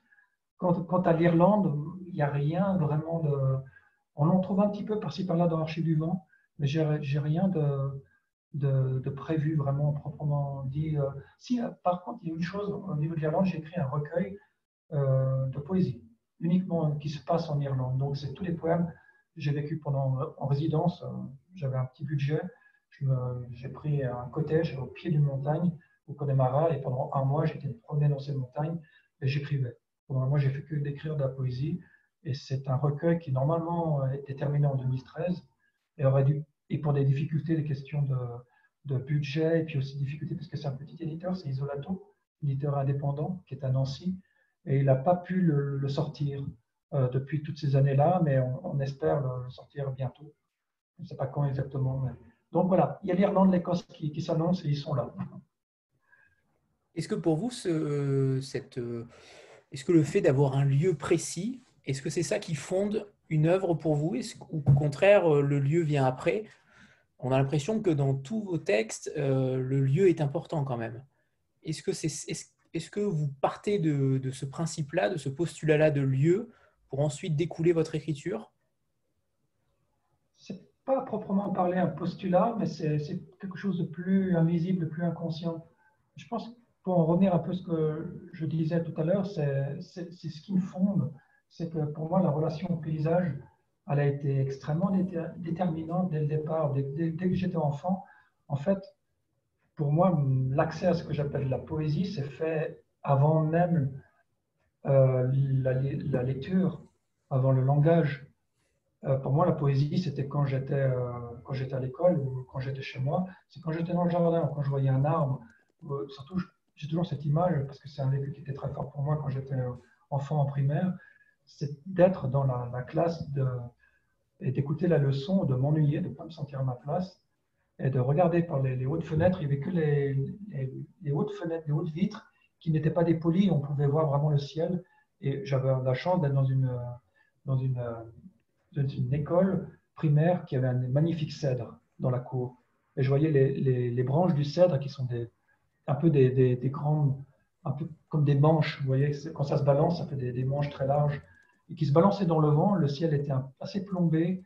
Je voyais juste le fait d'un toit qui était de tulle d'ardoise, qui était luisant de, de pluie. Et il y avait une forme de sombreur, de, climat chargé, un peu. Euh, sombre qui, pour moi, me, tout de suite me mettait en connexion intérieure avec justement cette partie-là avec laquelle je suis en connexion quand j'écris. Mais là, j'écrivais pas, bien sûr, j'étais enfant. Je ne sais pas écrire même à cette époque-là. Mais le paysage, le, temps, la tonalité, les lumières me mettaient immédiatement dans une forme d'immersion intérieure. Et j'étais dans un état, une forme de transe quelque part. C'est une, transe calme. C'est une transe où vous êtes extrêmement calme. Euh, et relâché, et vous entendez presque plus le bourdonnement de la maîtresse qui fait sa leçon parce que vous êtes ailleurs. Mais vous y êtes, vous êtes dans la, classe. Mais ce qui vous intéresse vraiment, c'est ce qui se passe dans le, cèdre et dans, tout, ce qui constelle autour de ce cèdre avec le, le, vent, la pluie. Et pour moi, le paysage, le, lieu, l'arbre, la terre, effectivement, c'est fondateur dans un texte. C'est très souvent relié, d'ailleurs, les débuts de roman me viennent quand je vais en randonnée ou voyager. Euh, j'ai écrit totalement un texte alors que ce n'était pas prévu. Quand je suis allé en, Irlande, en Islande pardon, euh, en 2011, je voulais juste tenir, noter des, comme ça dans un carnet des, impressions pour mon roman Archive du vent. Donc c'était un peu des repérages. Et c'est devenu un texte à part entière. Et ce n'était pas prévu, mais c'est le choc avec le paysage islandais, avec ce que je ressentais, ce que je recevais, de, des éléments a fait que c'est quelque chose qui vous traverse en fait et qui prend votre voix et qui et vous ne pouvez que céder parce que c'est ça vous enflamme à l'intérieur. C'est c'est comme un brasier, mais c'est quelque chose vraiment qui vous rend plus vivant. Pour le coup, ça vous rend intensément vivant. Comme d'autres peut-être feront du sport de un sport un peu dangereux, ils sentent une sorte de poussée d'adrénaline ou de, de repousser limite. Moi, je l'ai ça curieusement avec des, paysages ou des, éléments. Et c'est vrai que dans chaque roman, il y a, cette connexion, cet accès à la, terre ou au paysage ou aux éléments. C'est déterminant chez moi.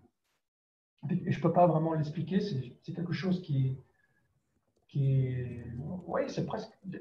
Des fois, j'ai presque un sentiment de quelque chose qui est plus de l'ordre animal que, humain. Mais en même temps, l'humain est animal mais c'est quelque chose qui paraît très loin. Si je devais lui, le rattacher euh, à l'histoire, je dirais que c'est quelque chose d'ancestral. C'est euh, l'animal, euh, l'humain presque avant qu'il ait la parole, qu'il usage la parole et qui est l'humain qui est, d'ailleurs pour moi, comme on parlait de poésie tout à l'heure, avant même le langage, c'est l'image qui, compte, est fondatrice. Et dans la poésie, je pense que c'est ça qui était important, c'était le rythme, la musique et l'image. Et puis, bien sûr, ce qui s'est transformé en, parole après. Mais finalement, la parole n'est pas euh, originaire, elle n'est pas originelle, elle, elle, vient un petit peu après, il y a un petit décalage. Au, début, je pense vraiment que c'est des images. D'ailleurs, Pascal Quignard en parle très bien de tout ça. Il dit que les, premiers hommes sur Terre, les, quand ils sont à l'affût, c'est des gens qui chassent pour leur survie. Ils, vont lire le paysage, ils vont être à l'affût de tous les signes. Leur alphabet, eux, ça va être les crottes d'un animal, parce qu'ils savent qu'il va, va, dans cette direction-là, où il y a ses empreintes. Et ils lisent le paysage comme ça. Et je pense que ça, c'est quelque chose qu'on hérite d'une certaine manière. Et chez certains poètes, chez certains écrivains, ils ont plus ou moins accès à ça. Il y en a qui l'ont avec très grande force, puis d'autres moins, c'est très atténué. Et puis ça, ça correspond à une forme de, je pense, de, ah, je pense qu'il y a de l'Irlande là-dedans. Hein. Je pense que mes ancêtres irlandais, ils sont bien là. Je le sens bien parce que quand je vais en Irlande, c'est vraiment physique.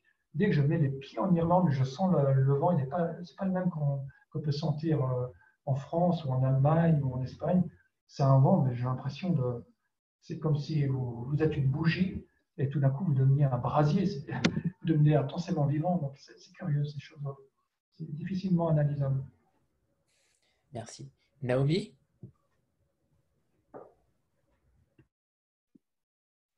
Bonjour à tous. Euh, je ne sais pas si vous m'entendez parce que j'ai des gros problèmes de connexion aujourd'hui. Donc, euh, est-ce que vous m'entendez? Oui, c'est correct, ça va. Est-ce que vous m'entendez? Oui, oui. Je vous entends, oui. Ah, très bien. Euh, bonjour Pierre Sandors. D'être parmi nous, je suis très émue. Je, ne sais pas quoi vous dire. merci.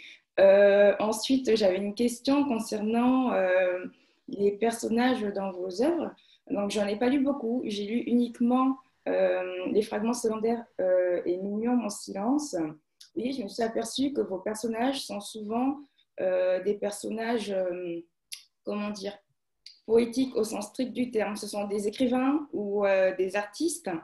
Et j'aimerais savoir si pour vous c'est fondamental qu'une œuvre littéraire permette au lecteur de réfléchir à la fois sur ce qu'il est en train de lire, c'est-à-dire à, l'intrigue, à la diégèse, et en même temps à la création poétique, à la à l'écrivain, à l'écriture, à la littérature Est-ce que pour vous, euh, une œuvre littéraire doit forcément amener le lecteur à, réfléchir euh, sur ce qu'est la littérature et ce que peut euh, la littérature? Et j'en aurai une autre après. je suis très émue, donc j'arrive pas à parler. Ce serait par rapport à votre sensibilité, à ce que vous dégagez. C'est la première fois que j'ai cette émotion en écoutant quelqu'un, une personne, en l'occurrence vous, et euh, la dernière fois que j'ai eu ça, c'était en lisant euh, À la recherche du temps perdu de Proust. Alors j'aimerais savoir euh, quel est le rapport que vous avez, si vous avez lu À la recherche du temps perdu, avec l'œuvre de Proust. Et ce sera tout. Je vais commencer par la dernière. Merci Naomi. Je vais commencer par la dernière réponse. C'est presque une. Non, c'est pas une honte, parce que je, mentirais en disant ça. C'est pas une honte, mais j'ai jamais lu La recherche du temps perdu. Euh, pas encore, je me la réserve, je sais que je vais y venir parce que j'ai lu euh, Contre Sainte-Beuve, j'ai lu d'autres euh, livres de lui et j'ai été frappé par, sa, par son écriture subtile, extrêmement sensible et puis l'art de la nuance et surtout il a une prose magnifique, vraiment une prose qui est, fluide et élégante et en même temps chargée de, intimité de l'émotionnel. Mais bon, si vous vous intéressez à l'astrologie, euh, c'est un cancer. c'est un cancer aussi, euh, Proust, il est typique de ça. C'est des gens qui sont très dans leur ressenti, qui sont très dans leur. Euh, dans très émergés dans leur. ils ont aussi la planète de la Lune, hein, c'est la mère, la maternelle. Et tout ça fait que vous avez extrêmement d'empathie. J'ai un père qui est, cancer, ascendant cancer. Je, parle aussi un petit peu. De, c'est on ne peut pas schématiser, mais je suis très intéressé par l'astrologie et je vois qu'il y a quand même des, types. les, cancers, c'est des gens qui sont extrêmement en hypersensibilité. Euh, voilà pour Proust, donc j'y viendrai. Je sais que je, vais, me réserve, je sais que je vais passer un moment qui va être, euh, qui va être assez déterminant, je pense, avec Proust. Euh, mais je sais que c'est aussi c'est volumineux, donc je me réserve le moment où il faut être prêt pour ça. Ou un moment où j'écrirai pas, parce que la création est très chronophage. Et pour votre première question, euh, c'est vrai que je me suis fait parfois la réflexion que on m'avait dit déjà, euh, est-ce que vos personnages sont des photographes ou peintres ou poètes euh, Mais c'est vrai que c'est mon expérience d'une certaine manière. j'ai fait l'école d'art, donc j'étais avec des peintres, j'étais avec des dessinateurs. ma sœur a, un tempérament artistique aussi, elle a, étudié la peinture. Je pense que c'est ce que je connais en fait. Je pense qu'on on écrit à partir de ce que l'on connaît, euh, je pense ce que l'on connaît le mieux, qui est passé par notre expérience. Et finalement, c'est ce mélange de la création des artistes qui m'est le plus proche et que je connais le mieux. Après, ceci dit, j'ai côtoyé d'autres mondes, hein. surtout quand j'ai fait mon service militaire, mais pas seulement parce que j'ai beaucoup fait de, travaux alimentaires aussi au début, parce que je ne vivais pas de ma plume, ni de ce que pouvait m'apporter l'écriture, des bourses ou des résidences. Et j'ai fait, ce que j'appelle souvent du tourisme euh, professionnel, c'est-à-dire je savais, pour moi c'était une vocation, c'est de l'ordre de la vocation d'écriture, et ce que je ferais en parallèle d'alimentaire était toujours secondaire et m'intéressait moyennement. J'ai peu de motivation en dehors de la création. Et donc, j'ai fait un peu n'importe quoi. Hein. J'ai ramassé des framboises, j'ai été dans un théâtre, j'ai fait de la figuration dans un théâtre italien, j'ai fait de la scénographie. Quand j'étais en Irlande au début, j'ai servi dans des restaurants. J'étais cuisinier sur une île dans un hôtel en Écosse. J'étais un peu touche à tout. Donc j'ai côtoyé des, différentes euh, classes sociales et milieux qui n'étaient pas du tout culturels des fois. Même par exemple quand j'étais euh, pendant un an, euh, malheureusement 12 mois, c'était long. J'étais le dernier contingent à faire 12 mois au service national. là, on côtoie, ce qui est bien, c'est le bon côté de ça, on côtoie des gens de, tous les horizons, tous les azimuts socioculturels et des gens qui n'ont pas du tout accès à la culture, même parfois, qui ont accès à une autre culture. Et là, on ne parle plus de, culture artistique ou intellectuelle. Et ça, c'est extrêmement enrichissant. Mais curieusement, ce n'est pas quelque chose qui est prémédité, mais ça, ça ça n'arrive pas dans mon œuvre. dans mon œuvre, c'est un grand mot, mais ça n'arrive pas dans mes histoires. Ça, ces personnages, personnages-là ne, ne, viennent pas d'eux-mêmes, curieusement. Donc, j'en suis amené souvent à écrire euh, sur des, oui, sur des photographes, des peintres, des écrivains. Mais pour ce qui est, du, par exemple, du prochain roman, L'énigmaire, vous avez des personnages qui n'ont rien à voir avec le monde de la création. Il y a un, il y a un cosmonaute, par exemple, un spatien, lui qui est totalement en dehors de, de, ça. Il y a quand même une compositrice, donc une musicienne, oui. Et aussi une, femme, Sylvia Pan, qui, elle, est, est une... Non, ce n'est pas une personne qui, qui est dans le milieu ni culturel ni artistique. Donc, N'en dites pas trop, Pierre, parce que je compte vous réinviter en janvier. Hein. D'accord, je dis rien. N'en dites pas trop. Et voilà, donc c'est notre limite, c'est qu'on écrit à partir de notre, euh, du moins certaines personnes, notre vécu, notre expérience, et c'est ce qui nous limite malheureusement, c'est ça. Sylvie? Euh, Et euh, j'avais une troisième question. Moi, c'est la dernière, c'est la dernière parce que je sais qu'après ce sera dur euh, d'obtenir euh, la parole. Donc, euh, j'avais commencé la découverte de votre œuvre par Minuit en mon silence. Puis ce matin, j'ai lu Chant runique du vide et je me suis aperçue finalement qu'il n'y avait pas de différence tant votre prose était en fait un vaste poème. Donc, je me suis demandé quelle est l'influence de votre écriture poétique sur votre prose romanesque puisqu'au départ, vous aviez plutôt écrit de la poésie, ensuite vous vous êtes dirigé vers la prose, mais finalement, on a l'impression que c'est un tout cohérent et que tout n'est que euh, poésie dans votre écriture. Bah, merci. Merci beaucoup de le dire. Ça me touche beaucoup parce que pour moi, la poésie, c'est la première parole. Si je pouvais choisir, si vraiment je devais choisir, et je n'ai pas envie de choisir, euh, si je devais choisir entre le roman ou la poésie, j'irais dans la poésie. Si je devais écrire que des poèmes, je n'écrirais que des poèmes. Parce que il y a des, différentes paroles, c'est différentes écritures, mais c'est vrai que comme c'est une, une, parole qui est pour moi euh, originelle, c'est la, première parole, celle qui est en contact avec ce que j'appelle un peu un premier monde, c'est-à-dire le monde qui est, qui est en relation de plein pied avec le monde non humain, c'est-à-dire la nature, les animaux, les éléments. Euh, là où, avant qu'il y ait une société, avant qu'il y ait un, un groupement d'humains.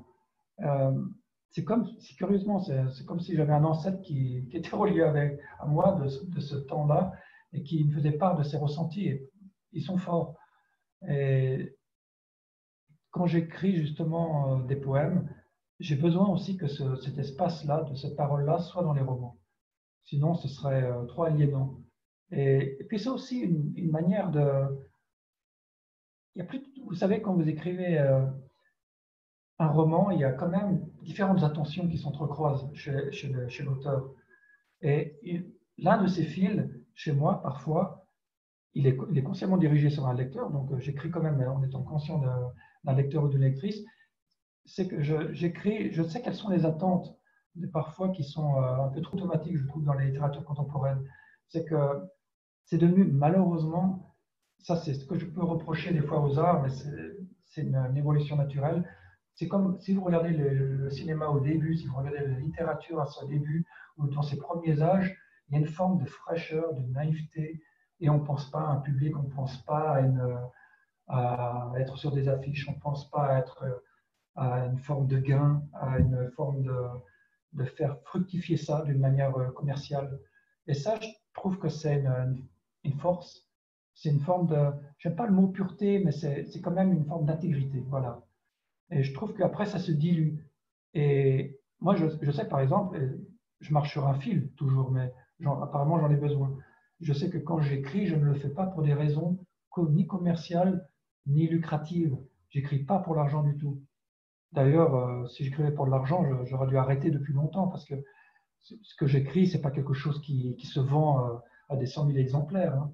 C'est une écriture très confidentielle, c'est une écriture euh, qui n'est pas de plage ou de, à lire dans les transports, parce qu'il faut, je pense, un certain degré d'attention, de concentration, et surtout suivre l'intrigue. tout ça fait que, que j'ai perdu le fil. Euh, qu'est-ce que je disais? Euh, Je ne sais plus. Je ne sais plus. Moi non plus. Euh, hein. je perdu. c'est perdu dans les limbes. c'est normal. c'est normal. C'est normal. La question de Naomi était sur, sur la poésie, sur le choix de. Voilà. La poésie et le, choix du roman, oui. là, j'étais parti un petit peu. Effectivement, l'écriture de la poésie, pour moi, ça ramène à quelque chose d'originel, de, très intime. Et j'aime, c'est une des lignes, pour revenir à ce que je disais tout à l'heure, c'est une des lignes de mon intention par rapport à un lecteur ou une lectrice, c'est que parfois, j'aime inviter la poésie là où on ne l'attend pas vraiment dans un roman. Du moins, je trouve que dans beaucoup d'écritures contemporaines, il y en a que j'aime beaucoup. Hein. Je ne critique pas en masse la littérature contemporaine. Des, auteurs que j'apprécie beaucoup, comme Volodine, par exemple ou euh, John Burnside, Burnside l'écossais. C'est, d'ailleurs, c'est un poète. Il écrit autant de la poésie qu'il écrit des romans. Et ça se sent. Où, je parle aussi d'un, poète américain que j'aime beaucoup. J'ai écrit plusieurs articles sur lui, des entretiens il y a quelques années.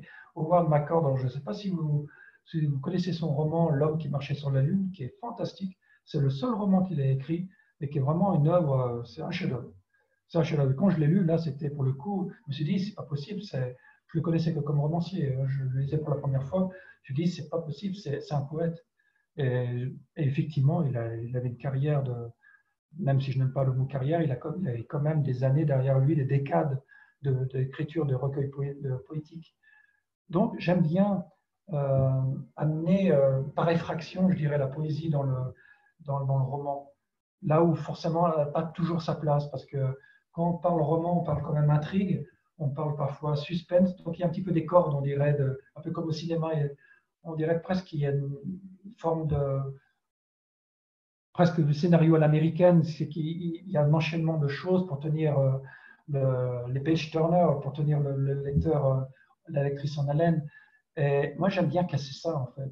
Euh, un peu comme un petit gamin, en fait. Il y a un côté en moi un peu gosse qui aime bien qui aime bien euh, déjouer les attentes qu'on peut avoir, que peut avoir un, un, lecteur ou une lectrice en ouvrant un roman, ou en s'attendant au déroulement attendu, conventionnel euh, d'une histoire.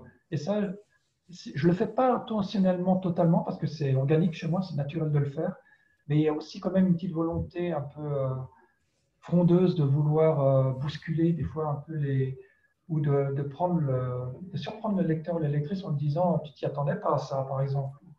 Ou bah, si tu crois que tu as les pieds sur terre, attends le, chapitre suivant. Il y a une forme de jeu aussi. Il ne faut, pas le nier dans l'écriture, il y a une forme de jeu. Il y a un très grand plaisir déjà pour moi-même d'écrire, d'être, de jouer avec cette écoute que j'ai avec moi-même. C'est comme si j'étais avec un interlocuteur invisible. Mais il y a aussi euh, toujours un peu à l'arrière-plan la pensée de la lectrice ou du lecteur qui, qui, va lire ça aussi à un moment donné et, qu'est-ce qu'il va en penser. Et surtout, bah, je suis comme tout le monde, c'est que je suis relié à... Il y a un côté de moi qui est un peu bébête, et un côté qui est un peu tout le monde, qui, est un peu conformiste. On a tout ça, je crois.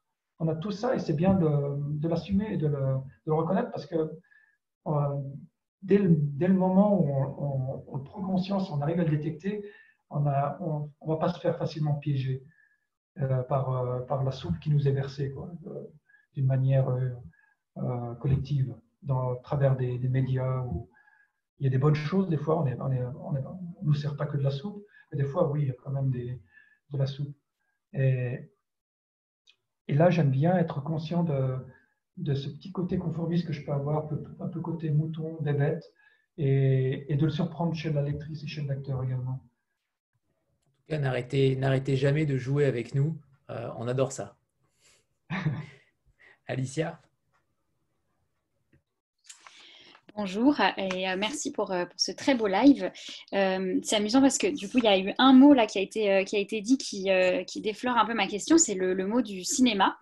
vous avez beaucoup parlé de peinture, de, musique, je crois, mais peu de cinéma. Alors ma question était, justement là-dessus et notamment sur Archives du vent, qui, prend ses racines dans un fait divers, mais qui du coup est, comme enveloppé et nimbé de, toute cette atmosphère cinématographique. Euh, moi, je retrouve vraiment dans, l'incompréhension dont, vous parlez, cette, lectrice qui comprenait rien finalement à, l'intrigue.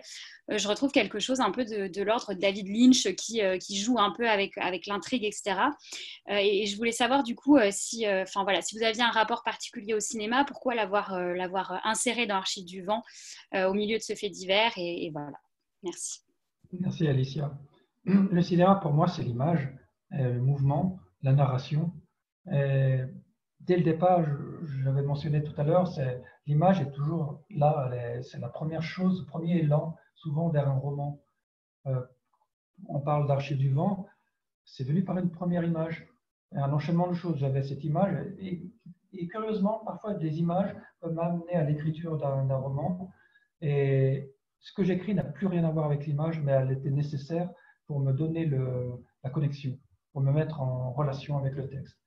Et la première image pour Archives du vent, j'avais euh, cette image récurrente, exactement comme un réalisateur.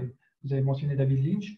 Lui, quand il parle de Twin Peaks, il avait des scènes qui lui venaient, et c'est comme ça qu'il a, il a construit Twin Peaks, à partir de, je crois, de me souvenir vaguement d'un rideau qui flotte dans le vent, et il me semble qu'il voit une forme qui, passe euh, dans l'obscurité ou la pénombre à l'intérieur d'une maison. Et pour lui, c'était le début, il a voulu savoir ce qui se passait la suite. Et Twin Peaks est né de là de la même manière que pour lui, je, suis, des images un peu inconscientes qui viennent.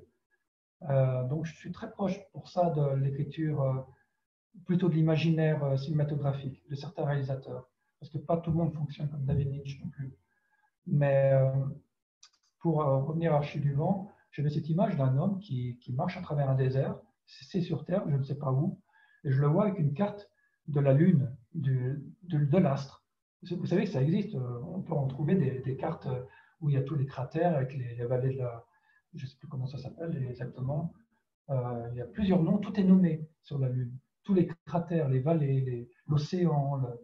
Et, j'avais été frappé par cette image de cet homme qui marche quelque part sur Terre. On pourrait presque se, croire dans un film de Wim Wenders, presque Paris, Texas, où on voit un homme dans le désert avec une carte de la Lune.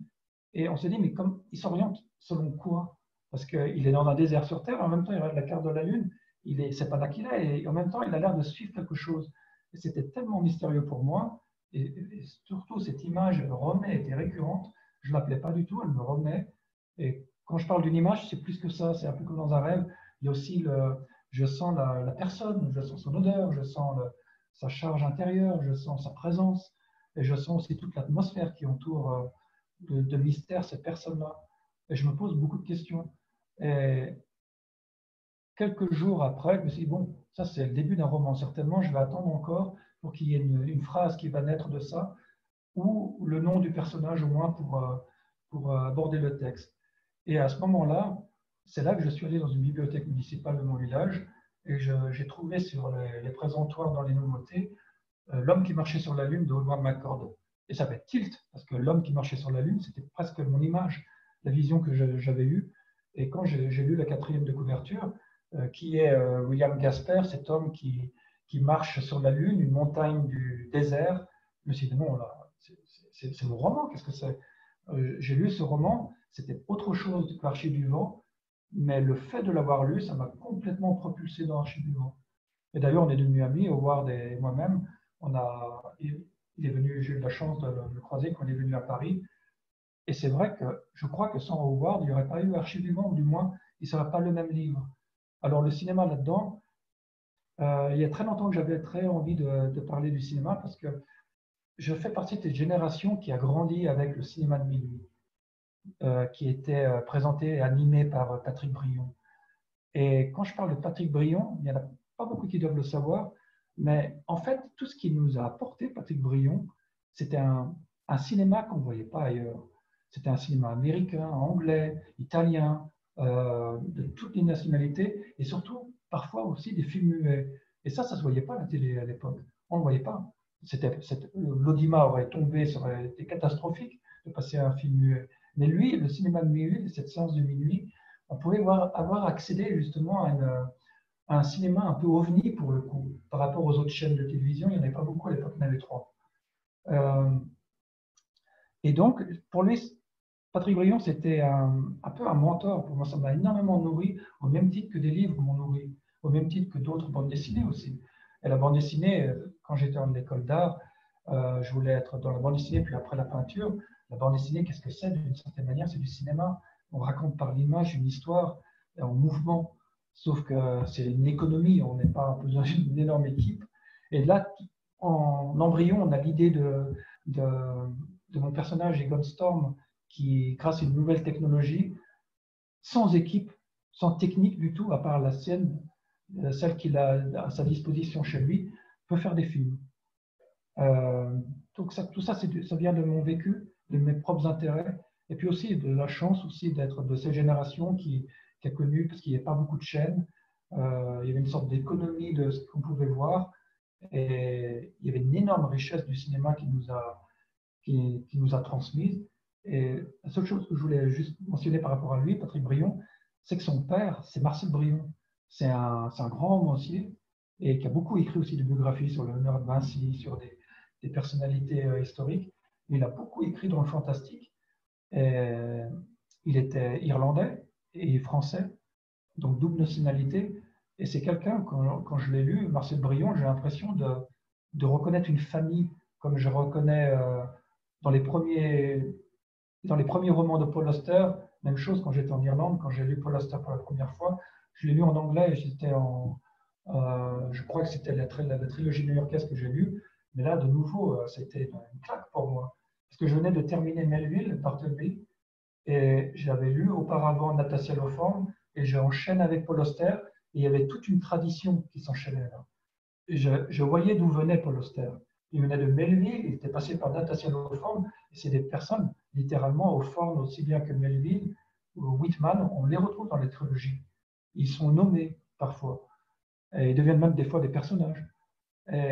Tout ça, été conscient qu'il y avait une sorte de filiation, de transmission euh, à travers les années, les générations. De même que pour euh, Patrick Brion dans le cinéma de minuit, qui lui-même est le fils d'un romancier fantastique, qui vient de, qui est relié à l'Irlande, qui est relié au continent français aussi, qui a mêlé dans sa langue française une littérature étrangère un petit peu. C'est ce que dit Volodine. Ça, je me rattache tout à fait à ce qu'il dit quand il dit euh, qu'il écrit en français une littérature étrangère. J'ai l'impression de faire la même chose d'une certaine manière à mon niveau.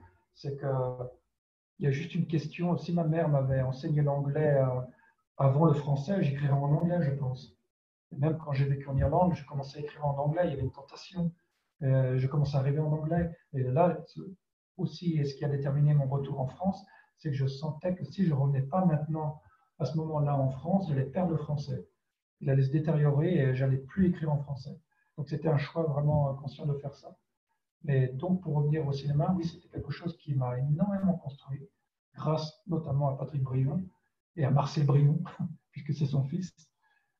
Tout ça fait, une, énorme tradition, parce que Marcel Brion, dans le fantastique, quand vous lisez ses textes à lui, vous retrouvez Jacques Abeille également, vous retrouvez Hermann Hesse, vous retrouvez tous ces romantiques allemands sur lesquels il a beaucoup écrit, Marcel Brion, sur Novalis, sur Tieck, sur euh, Brentano, sur tous ces personnalités de la littérature euh, romantique allemande qui, ont, énormément influencé la littérature française à l'époque de Hugo, de Nerval.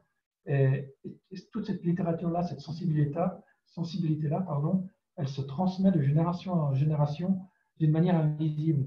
Et moi, des fois, d'une manière modeste, à mon niveau, je sais que je fais partie de cette, euh, de cette euh, longue cohorte à travers les, de cette sensibilité romantique-là. Parce que finalement, sans, sans, passer par une école, je suis parti très tôt hein, l'école. Je suis parti, j'ai fait ma quatrième et je suis parti. J'ai jamais été, j'ai pas terminé le collège, j'ai jamais été dans un lycée, j'ai jamais mis les pieds dans une université. Euh, c'était bien parce que je, je, m'asphyxiais totalement dans, le système scolaire de, l'époque et c'était, l'horreur pour moi. Et au moment où je suis sorti de l'école, justement, j'ai commencé à lire, à me construire. J'avais un dictionnaire toujours sous la main. Et voilà. Euh, pour certaines personnes, on a besoin de se construire comme ça en étant un peu autodidacte. Et j'allais par les livres, non parce qu'un professeur ou, ma maîtresse me disait c'est dans le programme, il faut lire ça, on va étudier maintenant les littératures françaises de cette époque. Moi, j'ai échappé à ça, heureusement, je dois dire. Parce que quand même, je n'ai pas échappé aux récitations de poèmes, euh, le, blessé dans le bal de Rimbaud, ou les, je ne sais plus comment il s'appelle, des poèmes qui nous, étaient euh, obligatoires, on devait aller sur l'estrade pour parler. Moi, j'avais horreur de ça. Euh, ça m'aurait plutôt détourné de la poésie, de la littérature qu'autre chose. Et mais ma chance était de, de, partir du système scolaire et de, sans du tout avoir d'accompagnement, d'aller seulement à l'intuition. Il y a des livres qui m'appellent, comme je pense que vous faites tous l'expérience de ça, quand vous allez dans une librairie, il y a la couverture, bien sûr, qui est intéressante. vraiment, on a quand même une sensibilité, on a l'impression que on sait, sans trop le savoir, qu'il y a un livre qui nous appelle et que ce qu'on va lire va nous plaire, ou qu'il y a quelque chose de précieux qui va se passer. Il y a, il y a un déclic, c'est assez mystérieux tout ça. Et ça, je l'ai eu très tôt. Je veux dire, le premier, euh, les premiers romans de Hermann Hesse, je suis allé vers lui, je ne le connaissais pas du tout, je ne sais pas qui c'était, je ne sais même pas qu'il était allemand, et j'ai tiré Démion. Et c'était un roman de nouveau, euh, comme Paul Auster ou, ou d'autres par la suite, Herman, euh, Howard L'homme qui marchait sur la Lune, c'était des, des bouleversements pour moi de, lire ces livres-là, parce qu'ils m'ont énormément construit et ils m'ont pointé la direction. Et en même temps, chaque livre en amène vers un autre. C'est comme si vous affame, quand un livre vous, atteint à, ce, degré-là, il vous donne faim en fait pour la même intensité, la même expérience et vous vous, dirigez vers d'autres livres, vous allez en choisir un ou deux et ça ne va pas correspondre à vos attentes. Et votre attente va devenir de plus en plus ciblée. Et, sans rien connaître d'un auteur ni d'un roman, vous allez vers ce livre-là pour sa couverture, pour le nom, pour le titre, et vous l'emportez chez vous. Et de nouveau, c'est une expérience euh, fondamentale pour vous. Et je me suis aperçu que de livre en livre, ceux qui me correspondaient le plus, qui éveillaient quelque chose, et en fait, c'était une sorte de filiation. C'était des gens qui se, qui se connaissaient ou qui s'étaient influencés et qui, qui avaient comme ça, euh, comme, un, comme un tressage de génération en génération. Ils ont, ils ont été alimentés, ils ont été nourris les uns par les autres et sans des fois s'en rendre même, même compte, euh, continuent, poursuivent le, le tressage. Et moi, j'ai cette impression-là que les livres me, me construisent mais que je suis aussi un, un, morceau, de, un maillon, de, un chaînon de cette chaîne, quoi, de, cette immense chaîne. Stéphanie est en train de bouillir. Alors, étant donné que je préfère euh, rester vivant, je vais lui donner la parole. Oui, alors, euh, non, mais c'est incroyable parce que vous venez d'évoquer euh, Paul Auster et on a parlé de Julien Gracq tout à l'heure. Et en fait, à chaque fois que j'essaie de, de présenter votre œuvre qui est quand même très singulière. Je, dis toujours euh, aux gens à qui j'en parle que euh, Pierre Sandor, c'est un peu euh, Julien Gracq qui aurait rencontré Paul Auster, ou l'inverse, hmm. Paul Auster qui aurait rencontré Julien Gracq. Et donc là, quand je vous entends citer vos, écrivains préférés, je, je, comprends tout à fait pourquoi je suis attirée par votre œuvre et pourquoi elle a eu un tel écho en moi, parce que tout, a, tout se recoupe en fait, tout a un sens. Euh, donc pour moi, sur, euh, sur Julien Grec, vous, vous en avez euh, l'écriture si, si précise et si belle. Et de Paul Auster, vous avez ce sens de, de l'intrigue qui, donne le vertige et qui déconstruit tout. et justement, ma question, c'était aussi par rapport à, à cette construction-là que vous avez. c'est quand même des romans qui sont des énigmes, qui donnent en fait qui donne au lecteur euh, du, fil à retordre en quelque sorte, parce qu'il faut s'accrocher pour comprendre où est-ce que vous nous emmenez. Et donc, euh, justement, c'est intéressant que vous parlez de Paul Auster. Est-ce que, euh, votre œuvre, en quelque sorte, elle s'inscrit dans la lignée de Paul Auster? Est-ce que vous l'avez en, tête quand vous, écrivez? Et qu'est-ce que vous essayez de nous dire avec cette déconstruction du réel ou bien ces différentes strates par lesquelles il faut passer pour arriver à une révélation finale et éblouir le lecteur Merci Stéphanie. ce qui concerne Paul Auster, je pense qu'on a des, certaines thématiques parallèles. Euh, c'est ça aussi qui, était un choc pour moi, la lecture de, de ses premiers romans, c'est qu'au cœur de la trilogie new-yorkaise, il y a la recherche identitaire. Et on, va vers quelque chose qui semble très précis, on sait qui sont les personnages, et plus on avance, moins, moins ils savent qui ils sont finalement. C'est comme s'ils donnaient, euh, ils désencombraient et ils enlevaient des, couches de vêtements d'eux-mêmes identitaires, et pour finir, ils, ne savent plus réellement qui ils sont. Et ils partent un peu, un peu quand on parle de, nouveau de cinéma, ils parlent un peu en fondu comme ça. J'ai reconnu une forme de thématique qui était déjà inscrite en moi, en Auster, et déjà aussi sa langue, son écriture, je, je, je beaucoup. Je parle surtout d'un Auster des premiers temps.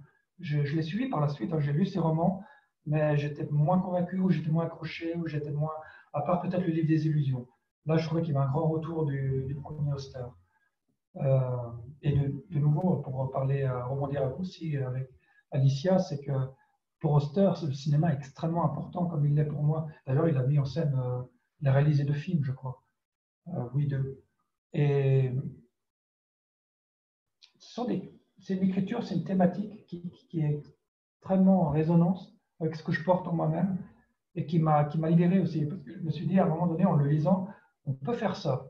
Hein, on peut vraiment aller là dans la fiction, on peut se permettre d'aller, parce que j'avais lu précédemment à Auster plutôt des auteurs, comme je l'ai mentionné, plutôt Hawthorne ou Melville, c'est des auteurs d'une époque et, et ils ne seraient pas permis la même, sauf peut-être dans Moby Dick, qui est quand même un roman un peu fou de, Melville, il ne serait pas permis peut-être un décloisonnement comme ça de, de la forme de la littérature d'une époque. Et Paul lui, est allé encore un peu plus loin, je trouvais. Et en plus, c'était bien ancré dans le siècle dans lequel je vivais, donc ça me parlait encore plus. Parce que pour le coup, pour une fois, il y avait une, voix contemporaine qui semblait presque avoir fait un peu mon cheminement, parce que finalement, quand on, connaît un peu euh, on voit qu'il a beaucoup lu ses classiques aussi. Parle énormément, il a été énormément nourri par Whitman, Hawthorne, Melville, tous ces auteurs-là de la première littérature américaine. Euh, et ça, c'est aussi des auteurs qui nous fondé. Donc, quelque part, on a presque quelque chose en commun, sauf qu'on n'a pas la même culture du tout, on a d'autres sensibilités et d'autres talents euh, qui ne sont pas les mêmes. Euh, voilà pour Oster, je dirais. Je pense qu'on a cette thématique-là de, recherche identitaire. il m'a beaucoup construit. Il a beaucoup construit et pour, pour peut-être toucher un mot des, autres auteurs qu'on a pu mentionner, de Craig, Abeille ou, ou euh, Oster, et aussi Robert Alexis, qui est un contemporain que j'apprécie extrêmement, qui a une très belle écriture, mais aussi de nouveau là on a un petit peu, pour moi c'est des gens de, même, de la même famille, c'est qu'on est dans une recherche en fait. C'est pour répondre un peu à l'autre version de votre question, c'est qu'il y a une forme de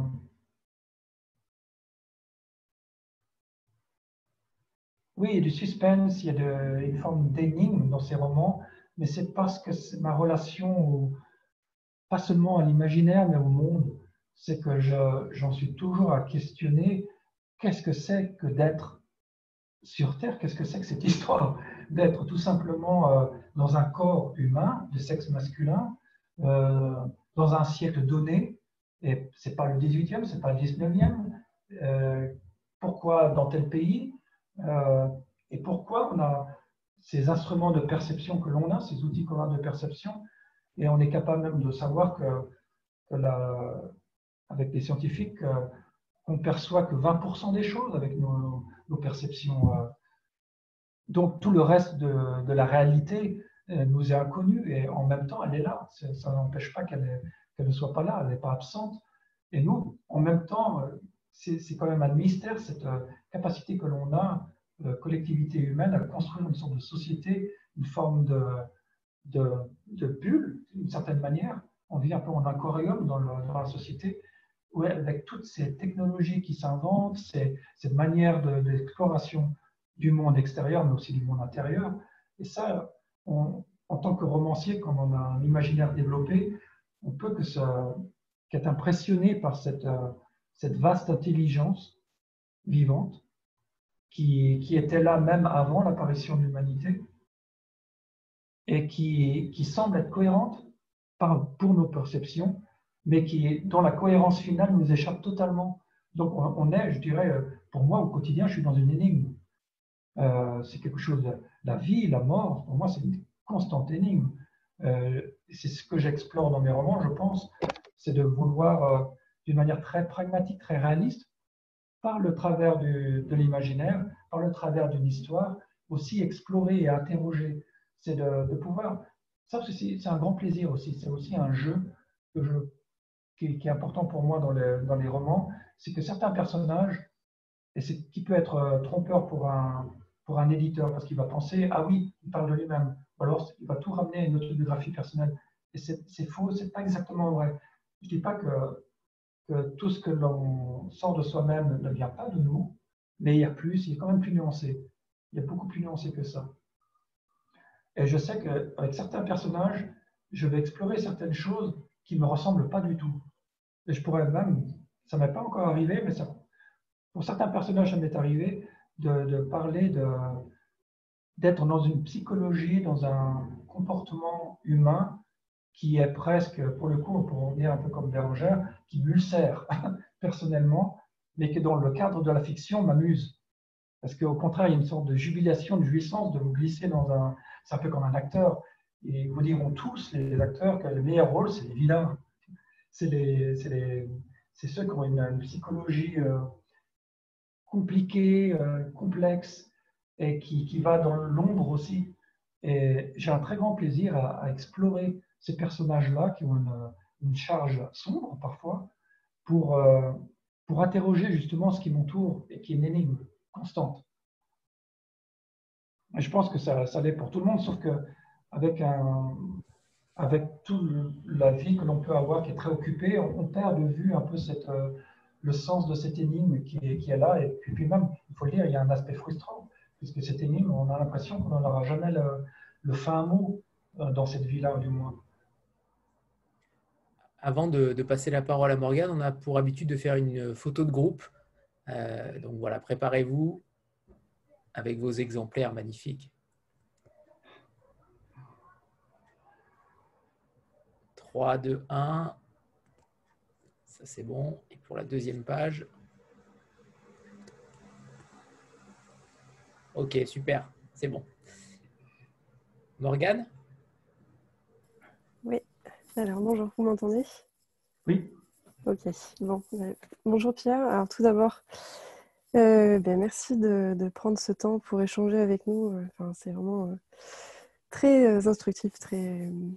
c'est super. moi, je voudrais vous remercier pour ce livre-là. C'est Adieu à ce qui vient que j'ai terminé la semaine dernière, qui est vraiment chouette. J'ai adoré rester quelques jours à Venise comme ça avec Innocenzo. C'était chouette. Je le, vraiment, s'il y en a un que je devrais. Euh, euh j'ai pas tout lu, je vais, je vais en lire d'autres évidemment, mais vraiment, je le conseille euh, vivement parce que, euh, parce que voilà, il est plein de poésie comme, comme tout le reste. attendez, je reprends ma petite note. Alors, ce que je disais Anthony tout à l'heure, c'est que non seulement je suis un peu émue, mais en plus, moi j'ai le syndrome de l'amphithéâtre ou de la salle de classe. Euh, je déteste prendre la parole devant un groupe de personnes, mais, euh, mais voilà. Euh, alors, donc tout ce que vous avez dit, la poésie, vous, ça vous inspire, vous, depuis que vous êtes tout jeune, la, nature, pour moi, c'est ce que j'ai retenu, la nature, en fait, est source de poésie. C'est top. C'est, je pense qu'en en fait, on l'oublie trop souvent. Les gens sont, les gens sont trop fermés à ça, en fait. donc, c'est important de, le rappeler. Euh, je ne vous posais pas forcément la question de depuis quand vous écrivez, euh, qu'est-ce que ça vous apporte, etc. Moi, j'ai juste une question un petit peu plus pernicieuse, c'est à partir de quand on a le besoin d'être édité? Parce que pour moi, c'est différent d'écrire, euh, que ce soit n'importe quelle forme de, texte. Je pense qu'il y a un désir impérieux, effectivement. voilà, vous avez tel telle image, tel besoin d'écrire, euh, de, coucher ça sur papier, sur, euh, sur ordinateur, comme vous voulez. à partir de quel moment vous cherchez un éditeur, vous dites, vous avez un déclic et vous dites, il faut que, je sais pas, que je partage ça avec d'autres personnes Est-ce que c'est voilà, est-ce que c'est une rencontre avec un lectorat ou est-ce que c'est une sorte d'accomplissement personnel Est-ce que c'est les deux? Voilà, je, m'arrête là, je vous laisse, vous laisse trier dans tout ça. Merci Morgane. Euh,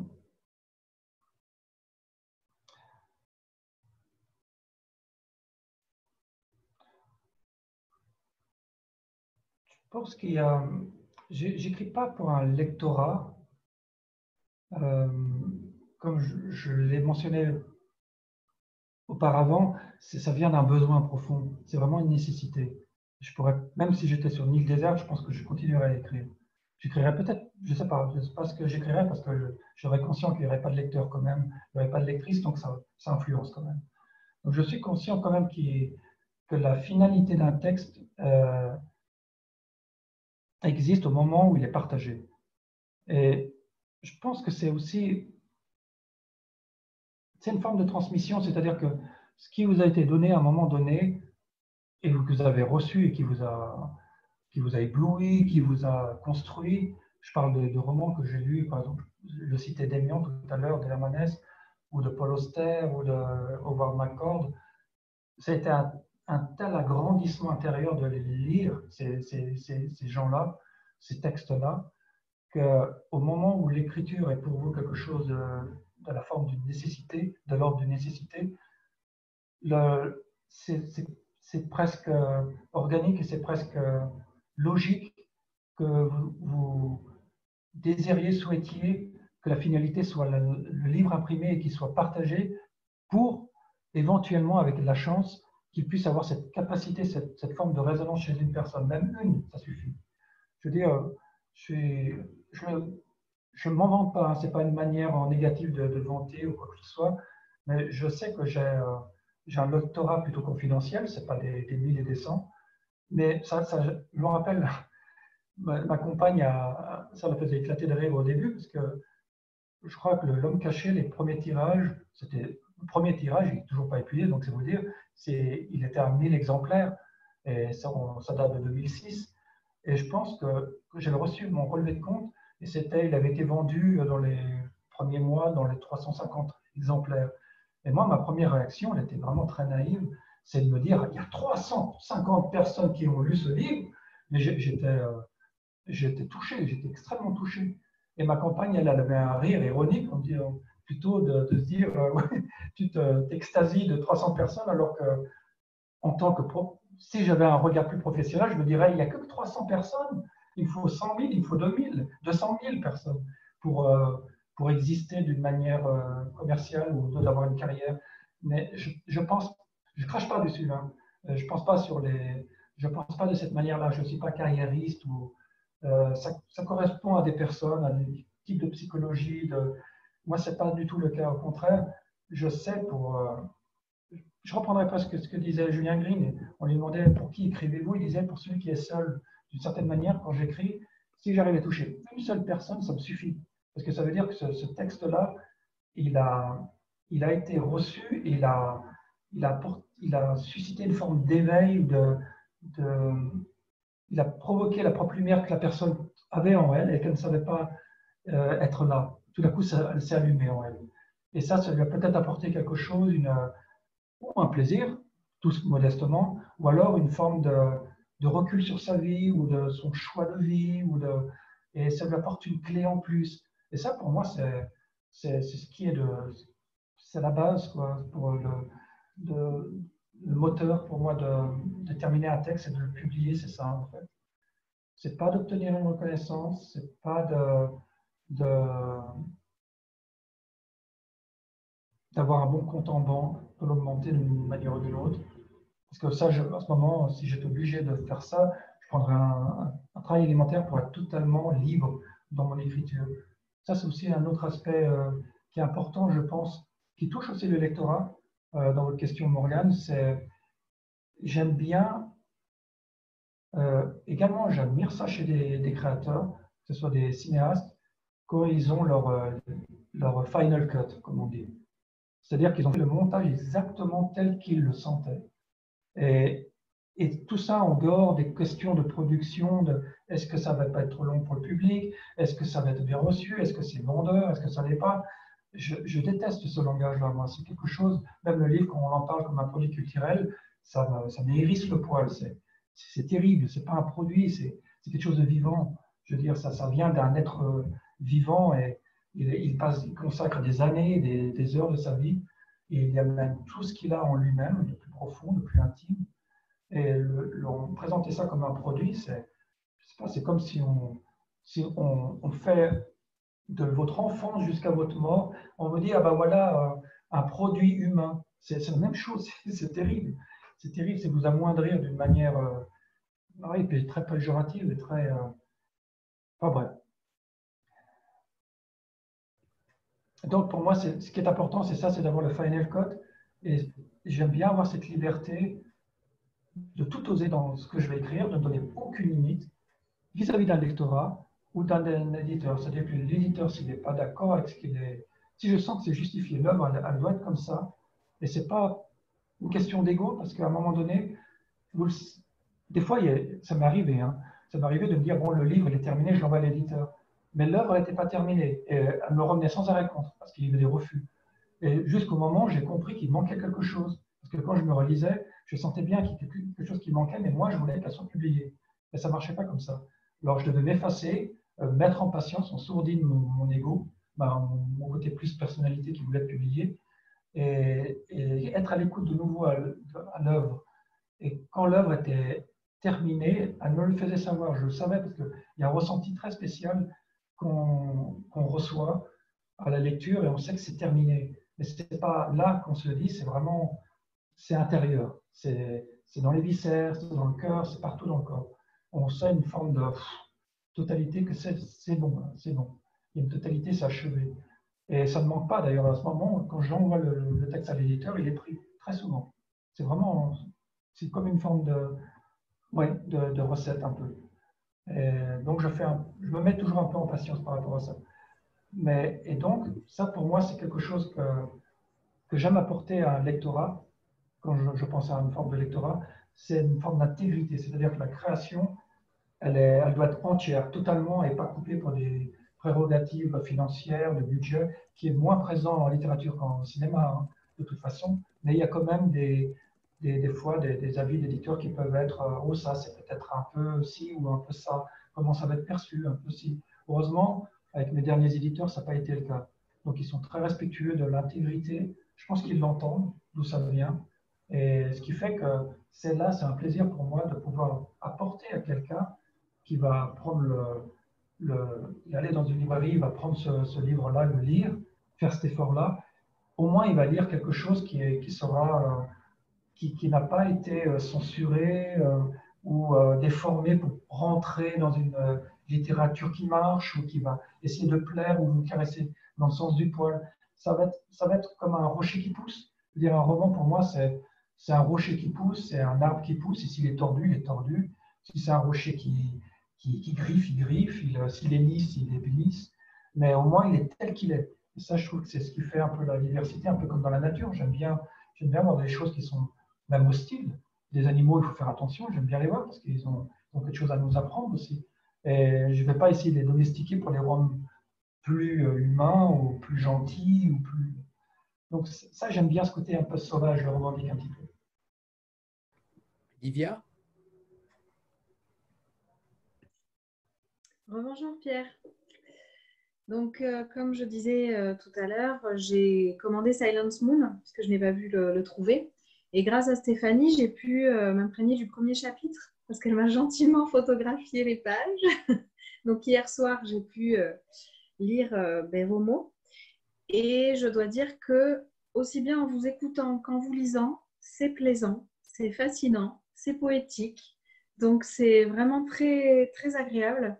Donc je vais poursuivre dès que je le reçois et je vais continuer euh, les autres. J'ai noté des titres là tout au long du live. Et euh, merci d'être là du coup, puisque vous êtes quand même assez réfractaire aux nouvelles technologies, mais du coup, finalement, grâce à ces nouvelles technologies, on peut tous être là aujourd'hui, donc c'est top.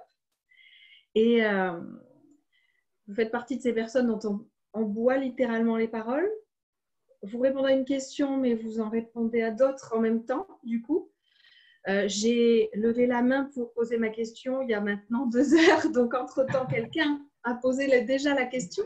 C'était par rapport à Bérangère Cornu, où euh, en fait, je, m'interrogeais si cette personne vous avait au départ demandé euh, si vous étiez d'accord pour qu'elle fasse ce, genre de roman, ou si elle l'avait fait et qu'ensuite elle vous avait soumis le projet. Donc ça, voilà. Et, et, ensuite, je voulais savoir parce que je pense qu'on est nombreux ici à. Ça pourrait intéresser un peu tout le monde. J'aimerais, dans tous les livres qui vous ont marqué, que vous nous en donniez trois qui réellement vous ont marqué et trois livres que nous vous nous recommanderiez, euh, en fait, euh, voilà, dans, nos lectures. Merci, Livia. Euh, pour Bérangère, j'essaie de me souvenir, mais il me semble que, oui, elle avait déjà écrit le texte. Je pense que j'étais informé par elle en premier, ou mon éditeur. Et j'ai reçu le texte assez rapidement. Donc, moi, je trouve très bien. À la limite, je, préférais même qu'elle termine son œuvre avant de, me contacter. Parce que c'est quelque chose qu'elle s'était approprié, c'était juste qu'elle se l'approprie. Et que en aucun cas, j'ai un regard ou superviser quoi que ce soit. Parce que je trouve qu'un un créateur doit être libre dans, son élan. Et j'aurais certainement pas voulu la, guider ou je, laisse libre à un moment donné. Et quand je l'ai lu, euh, on en a parlé un petit peu. Et je pense qu'elle m'a, oui, il me semble vaguement me souvenir qu'elle ne demandait pas une forme d'accord, mais si c'est quelque chose qui, qui, allait dans mon sens, si je n'étais pas contre, si je ne m'opposais pas, je pense à, ce qu'il soit publié ou qu'il oui, je, je crois qu'elle a, qu'elle a, a, eu cette démarche-là, sans me souvenir, quand, on en a discuté, mais pour moi c'était une évidence. Hein. Après, euh, c'est vrai que récemment, là, euh, j'ai été contacté par le tripode. Euh, il arrivait à la fin du tirage, le, milieu en silence, et il avait pour projet de, non pas de le retirer, mais d'en faire une édition de poche, simplement sous le titre Deux lettres, où il y aurait mon texte et celui de Bérangère. Et pour, bon, pour, des, pour des, des raisons que j'ai un petit peu surveillées, mais très brièvement, ma relation tripode s'est pas très bien passée dernièrement, donc j'ai refusé. Et puis même, pour le coup, je ne crois pas que j'aurais été très d'accord que les, textes soient associés à ce point-là, parce que j'aime bien qu'ils existent d'une manière indépendante. Euh, ils n'ont pas été conçus euh, pour être ensemble. Euh, ils ne s'appartiennent pas d'une certaine manière, un peu comme dans un couple. Je veux dire, on les a mariés, les choses ont fait qu'ils sont mariés un petit peu ensemble, mais j'aime bien qu'ils existent euh, séparément. Et je pense que ça va rester comme ça. Et puis, je trouve bien aussi que ce soit un petit peu, comme un petit pousset, c'est qu'il y a des gens qui vont, vont aborder ce texte par Bérangère et puis entendre qu'en fait, c'est la réponse d'une lettre écrite par Pierre Sandors. Ils vont aller voir Pierre Sandors, ou le contraire. Et ça, je trouve que c'est bien de, laisser cette surprise-là d'une certaine manière. En plus, ce qui est, intéressant à ce niveau-là, c'est que j'ai revisé ce texte là récemment pour le proposer à notre éditeur, parce que je vais en récupérer les droits. Et c'est une chose que j'avais retirée dans la première version. Il y avait toute une introduction où je parlais un petit peu d'Alain Fournier. C'était quand même lui, le, texte, euh, le texte est né de lui. Et en fait, euh, il y a tout un chapitre où je parle d'Alain Fournier sans le nommer. Ce lieutenant français qui appuie contre un arbre et qui va mourir, que le lieutenant allemand voit. C'est Alain Fournier, en fait. J'ai écrit toute une introduction que j'ai terminée ces derniers jours et j'aimerais qui accompagne le texte. Et je pense que ça apporte quelque chose de supplémentaire, je pense. On verra. Pour l'instant, je, vais prendre du recul et puis le relire par la suite pour voir si ça s'intègre bien, mais j'ai l'impression que ça s'incorpore. Et quant à trois textes, vraiment qui que je recommande ou qui. Howard McCord déjà. Pardon? Howard McCord, j'imagine déjà. Oui, il y a, un homme qui, marche, l'homme qui marche sur la Lune. Oui, totalement. Il est chez Game Master. En poche, on peut le trouver. Il j'ai vraiment trouvé, ça m'a donné une claque. Hein. C'est vraiment un livre, euh, très belle écriture, très poétique et en même temps, il plonge dans la condition humaine très profondément. Il pose des questions qui sont très, euh, très frontales et très, euh, très étonnantes. Et en même temps, il y a l'imaginaire, la réalité qui est là très concrète, et en même temps, il y a la dimension du mythe, puisqu'on rencontre une forme de déesse qui s'appelle Caridwen, la déesse galloise. Et c'est très étonnant, ce mélange de, de c'est presque comme un conte et en même temps, c'est très réaliste. C'est très bizarre. C'est vraiment bizarre d'être à ce point-là réaliste et euh, en même temps d'inviter le mythe. En principe, ça ne se fait pas comme ça. Une écriture plus onirique, plus vague, ou plus douce. Au contraire, euh, MacCord, il a une écriture très musclée, très, euh, très, euh, oui, très directe, très physique. Mais quand on connaît le, bonhomme, il est comme ça. Hein. C'est un énorme marcheur. Il a traversé beaucoup de déserts. Il, faisait de l'escalade à main nue. C'est, en fait, si vous lisez le, roman, L'homme qui marchait sur la lune, le personnage, c'est lui, d'une certaine manière, il lui ressemble énormément. Euh, il y aurait un autre roman, ah, je pense que c'est celui qui a été le premier qui m'a vraiment euh, percuté, c'était Démian d'Hermann Hesse. Euh, ça reste une œuvre, je mets, je, mets, souvent Louis Estep avec, parce que, mais moi frappé au début, mais j'avais 14-15 ans quand je l'ai lu, et c'est plus tard, avec les années, que j'ai vu, parce qu'il avait écrit qu'on avait 50 ans, Louis Estep, j'ai vu qu'il avait autant à dire que le Démian. Mais je mettrais Démian, L'homme qui marchait sur la Lune, et un troisième, ah, je pense que ce serait la, la Chambre dérobée. C'est ce, titre-là, je crois, de Paul Auster. Hein. C'est le, dernier de la trilogie euh, new-yorkaise. Je l'ai en anglais, en fait, le nom c'est The Lock Room, je crois que ça a été traduit en La Chambre dérobée ou quelque chose comme ça. Et qui, pour moi, quand je l'ai lu, ça a été vraiment le, oui, une sorte de carte blanche pour euh, écrire. C'est comme si Auster me disait, euh, tu vois, là j'ai pu pousser ces portes-là, à toi de jouer maintenant. C'est un peu ça. Et je savais que ça, c'était faisable. On pouvait aller, on pouvait faire ça dans la fiction, et ça m'a donné, donné des ailes. Euh, donc je mettrais ces trois œuvres-là pour différentes raisons. Naomi? Alors, euh, Pierre Sanders, j'avais une euh, question concernant euh, la façon dont vos œuvres se répondent entre elles. Donc, j'en ai pas lu beaucoup, mais je me suis quand même assez documentée sur, sur leur contenu et on s'aperçoit qu'elles se font écho entre elles, c'est-à-dire qu'il y a Silence Moon qui va fonctionner avec le Tractatus Solitarius, euh, il y a l'homme caché qui va fonctionner avec les fragments solander. On retrouve souvent le même personnage qui va évoluer euh, dans un autre univers. Et euh, j'aimerais savoir pourquoi, cette, pourquoi le, ce double, en fait, pourquoi votre œuvre est placée sous le signe du double.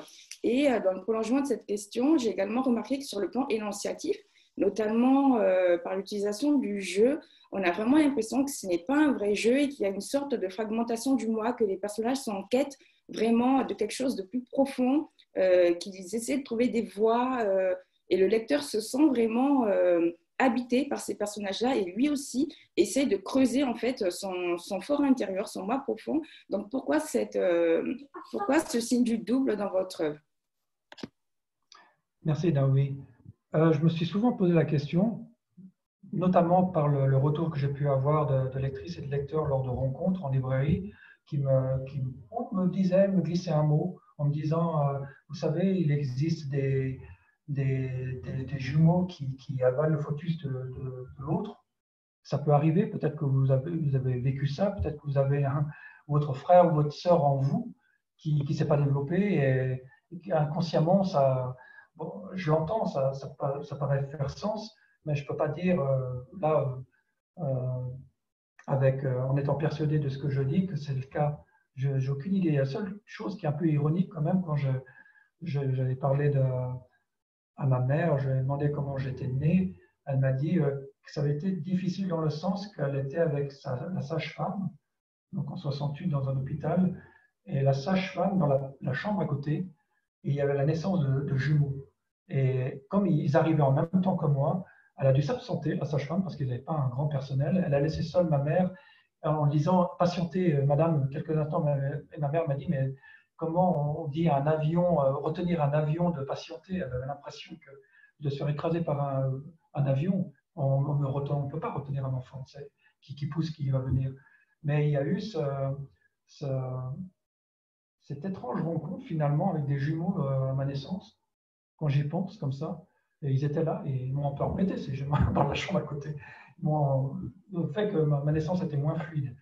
Mais des fois, j'y pense, je me dis, mais ils sont où? C'est qui? Je ne sais pas si c'est aussi important que ça pour déclencher ensuite une, thématique qui, de livre en livre, euh, euh, se retrouve. Après, il y a d'autres choses aussi qui ont joué. C'est que euh, j'ai une sœur qui est deux ans aînée et avec qui je m'entends très bien.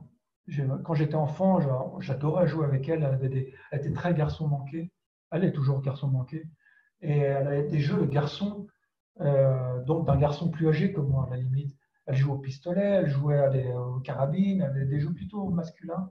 Et moi, ça, ça m'enchantait. Elle avait, avait un énorme imaginaire. C'est surtout quelqu'un, c'était une grande lectrice, ma soeur. Je suis venu à la littérature aussi grâce à elle, parce qu'elle avait une immense bibliothèque, elle lisait euh, voracement, comme beaucoup de femmes d'ailleurs, j'ai remarqué. Quand, je, quand des rencontres euh, en librairie aussi, quand je. même, ici même, hein, vous verrez qu'il y a beaucoup plus de visages féminins que masculins. Euh, les femmes ont une très grande. Euh, je ne sais pas de quoi ça vient exactement, je ne m'explique pas vraiment, mais elles sont très proches de la, création. Hein. là, je viens de l'expliquer d'une certaine manière. Elles sont peut-être plus proches de la création que, que l'homme, qui est, qui est un intermédiaire d'une certaine manière, sauf quand il est créatif lui-même. Et ma sœur, elle, on était extrêmement proches au point même que c'était insulaire. J'ai écrit ça un peu dans Engeland, mon deuxième roman, où il y a un garçon et une fille qui ne sont pas sœurs et frères, mais qui ont un grand, euh, un grand lien. Et ils jouent ensemble, ils font tout ensemble. Et en fait, les autres enfants. C'était comme ça, hein, il y a des enfants qui voulaient jouer avec nous. Je me rappelle dans notre jardin, on leur tournait le dos, on était, on était cruels d'une certaine manière, parce qu'on avait notre monde. Un peu comme, je pense plus tard, quand j'ai lu les, les Sœurs il y avait un peu de ça. C'est qu'en fait, ils ont créé j'ai l'impression de comprendre, ils ont créé un tel imaginaire qui était euh, en osmose l'un avec les autres, ils étaient quand même trois sœurs avec un frère aussi, créatifs, que, que vous vous suffisez d'une certaine manière, que vous vous, bombardez d'idées, de, création, et, ça vous... J'aurais pu vivre sur une île déserte avec ma sœur parce qu'on on, existait énormément, intensément l'un et l'autre. Donc je pense qu'il y a une forme de gémilité, même si on avait des décalages de d'âge, j'ai pu connaître quelque chose de très proche, pas de l'ordre des, jumeaux que j'ai rencontrés et qui ont un autre rapport et une autre relation. C'est pas la même. Ils inventent même des fois un langage entre nous. On n'était pas au point de faire ça. Euh, et puis aussi la, personnalité diffractée, le jeu, c'est tout simplement quelque chose de très simple. C'est que je ne crois pas au jeu de Pierre qui parle, qui, qui me résume totalement. C'est que je ne suis pas seulement un être de sexe masculin de 52 ans, euh, né en 68, qui vit à telle adresse. Je, je, me sens à l'intérieur. J'ai pratiqué le chamanisme, dire, effectivement, dans le chamanisme et dans ces pratiques-là, on, va au-delà du, jeu, de, l'ego, de l'histoire du petit jeu, qui est importante. Hein, c'est une base, mais c'est juste une, une coquille en flottaison sur les vagues, d'une certaine manière alors que vous, vous êtes l'océan avec tout ce qu'il y a dedans à l'intérieur, avec les baleines, avec les poissons, avec les rochers, avec les algues. Et quand je fais une pratique chamanique, vous pouvez aussi bien être en relation avec un animal ou être un animal vous-même qu'être une femme ou être un homme de différents âges. Et, tout ça, c'est pas vécu d'une manière, manière, artificielle ou sous l'emprise de drogue, que je fais du, chamanisme euh, sans drogue du tout. Vous mettez dans un état de transe d'une certaine manière. Et il y a un protocole, bien sûr, du, voyage euh, qui, vous induit dans cette forme de conscience modifiée. Et cette conscience modifiée est très proche de l'imaginaire. Et quand vous êtes dans cet espace-là, qui est finalement pas très difficile à accéder, quand vous écoutez une musique qui vous touche, quand vous voyez un film qui vous parle, quand vous lisez une œuvre qui, qui vous résonne en vous, ou que vous allez simplement dans la nature, vous commencez déjà à vous décoller un petit peu de votre jeu réduit et commencez à vous élargir. Et là, est-ce que vous pouvez dire vraiment que c'est vous le jeu, Sandra, Mélanie, Sylvie, Taël, je lis les noms que je vois, les prénoms, Anne? Non, vous êtes plus que, ça, que l'état civil, que le nom qu'on vous a donné. Vous êtes ça aussi, mais vous êtes beaucoup plus que ça. Et c'est quelque chose que je, qui, revient, qui est un peu un des points de départ dans, des œuvres, je pense, c'est que tous ces personnages-là euh, n'adhèrent pas, ne collent pas euh, à l'état civil. J'en reviens à la, parole de Foucault, j'avais j'avais cité tout à l'heure, c'est vrai, c'est ça. Est, dans l'archéologie du savoir, on est on peut pas rester le. C'est une morale d'état civil, on ne peut pas rester petite personnalité, on est beaucoup plus que ça. Et je trouve que c'est un des enjeux justement dans la littérature, mais aussi dans la création tout simplement, c'est de, de ne pas suivre la, la narration de la société qu'elle vous donne, qu'elle essaye de vous construire, c'est-à-dire de, de vous faire croire que vous êtes vraiment une telle personne qui fait un tel métier et que ce métier, c'est votre fonction. Par exemple, j'ai jamais pu adhérer en étant, euh, au moment où j'étais serveur dans un hôtel ou cuisinier dans un hôtel ou euh, dans un théâtre, je me fondais pas à ma, à ma, fonction, je restais euh, moi-même. J'étais toujours plus vaste et ça m'arrive, comme par exemple l'autre jour, j'ai eu une, forme d'altercation avec un, contrôleur, pourtant ça m'arrive très rarement, mais le contrôleur, sans me parler du tout, ne me regardait pas dans le visage, il m'a dit que j'aurais dû venir vers lui pour lui dire que je n'avais pas mon billet. Il n'y avait que deux personnes dans le wagon. Et je lui ai dit, mais vous m'avez bien vu. Euh, et j'ai vu qu'il était complètement collé à, son, sa fonction et qu'il suivait le règlement et, qui se réduisait extrêmement, qui se comprimait pour suivre un règlement. Et ça, je peux comprendre parce que c'est un rôle quelque part qu'on lui impose et qu'il accepte qu'on lui impose. Mais ça, j'y crois pas. Quelque part, j'ai du mal à y croire. Après, c'est vrai que avec des, avec des d'or partout, la société ne tournerait pas rond, ça c'est sûr. Mais euh, c'est pour juste vous dire que je ne crois pas ce jeu réduit et, euh, et, que je suis mal avec ça. Si, on est dans un jeu très réduit, c'est, pour moi, ce n'est pas juste. C'est, euh, c'est une forme de mensonge. Ou du moins de mentir par, par, en ne disant pas ce qu'il y a à côté ce qu'il y a d'autre. Comme souvent, d'ailleurs, on parle, je tout à l'heure de pratiques spirituelles. Très souvent, j'ai côtoyé des pratiques spirituelles où on ne parle jamais de l'ombre, de la part d'ombre, du moins du côté un peu négatif, alors qu'il est extrêmement présent. Et moi, j'ai besoin de l'embrasser aussi. Ou même quand on parle d'une certaine écologie, je trouve qu'il, de nouveau, là, on réduit énormément. Je, je promets, Anthony, que je ne dis pas trop de choses sur les lignes mères, mais ça touche un peu l'écologie quand même. Mais je trouve que souvent, dans le, c'est une faiblesse du côté écologique. On ne parle pas du côté sombre de la, de la nature aussi. On n'en parle pas assez du moins. Et je trouve que la nature, on dit que l'homme est violent envers la nature, mais ce qu'on oublie, c'est que l'homme, il vient de la nature, il fait partie de la nature. Bien sûr, il a cette capacité de s'en soustraire, mais pas totalement, sinon il ne pourrait pas vivre, il ne pourrait pas vivre sur cette planète. Mais la, nature elle-même, avant même l'apparition de l'humanité, elle était violente. On n'a pas attendu l'apparition de l'homme pour être violent, pour être euh, tout ce qui était des bombardements de météores, de, d'éradication d'espèces qui étaient sur la Terre. C'est pas de la main humaine que ça a été fait, c'était la, la violence des éléments, de la création, de la nature qui en fait partie. Et ça, pour moi, j'aime bien élargir le, débat justement parce que on ramène tout euh, d'une manière anthropocentrée à l'humain ou à la nature. Et c'est, c'est pas aussi cloisonné que ça, c'est plus nuancé, et c'est très difficile d'en faire un débat, du coup, si on devient plus nuancé, et pourtant, il n'y a, pas, a pas de vérité sans, sans la nuance. Si on, c'est comme des, criminels ou des, des, victimes, si vous, allez très en détail dans leur parcours et commencez à comprendre les choses, il n'y a plus de victimes, il n'y a, plus de, il y a plus de criminels quelque part. À un moment donné, ça, on est dans, dans l'ordre d'autre chose. Et là, ça devient dangereux aux yeux de la société et en même temps très problématique, en tant qu'humain parce que vous n'avez plus des, questions et des, réponses faciles. Et ça, c'est quelque chose qui est important pour moi, également dans la littérature, c'est de vous entraîner dans un, dans un univers où rien n'est très facile. Pas, pas inconfortable, mais pas aussi bien ouaté que, que pourraient le, faire d'autres littératures. J'aime bien me mettre un peu en danger, mais parce que moi-même je me mets en danger pour essayer de comprendre un peu à quelque chose, ce parcours. En tout cas, s'il y avait plus de pierres Sandors euh, dans la nature, on aurait un peu plus d'imaginaire et un peu moins de cartésien, à mon sens. Donc, moins de cartésien, certainement. je milite pour plus de pierres Sandors. Euh, Rita, pardon, ou Mélanie, je ne sais pas si ta question a été posée, euh, Mélanie. J'ai un doute.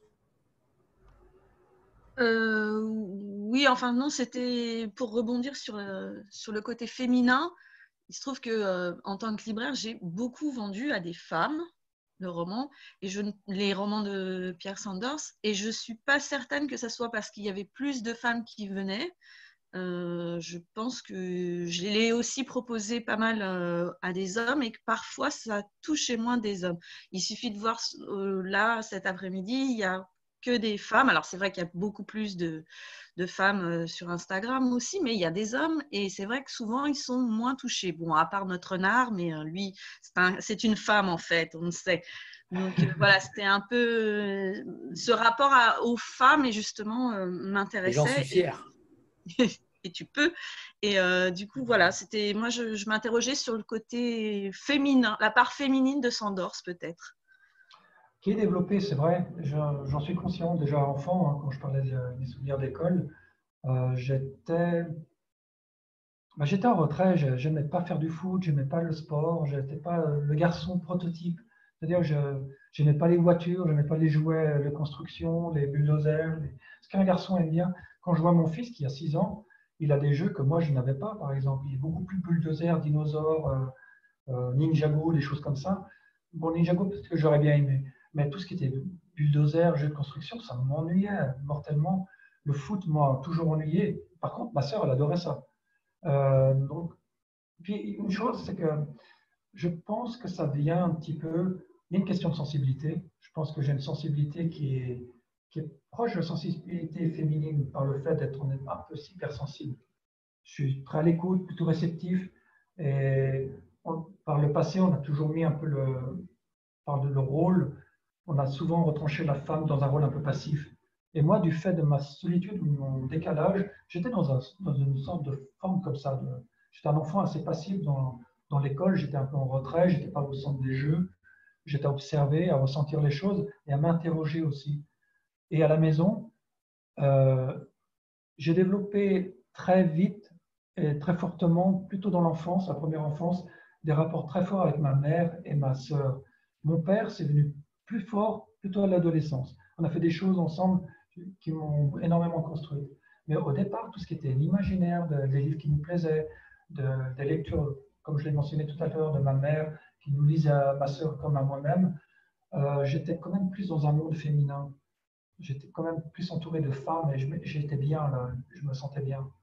Et par la suite, ça a toujours été le cas. Hein. Je ne parle même pas là, tout en dehors de, d'attraction érotique ou quoi que ce soit, ou amoureuse, euh, j'ai toujours été plus proche, je pense, ou plus, sur la même fréquence que des, bien souvent, la plupart du temps, euh, avec des femmes qu'un certain discours masculin.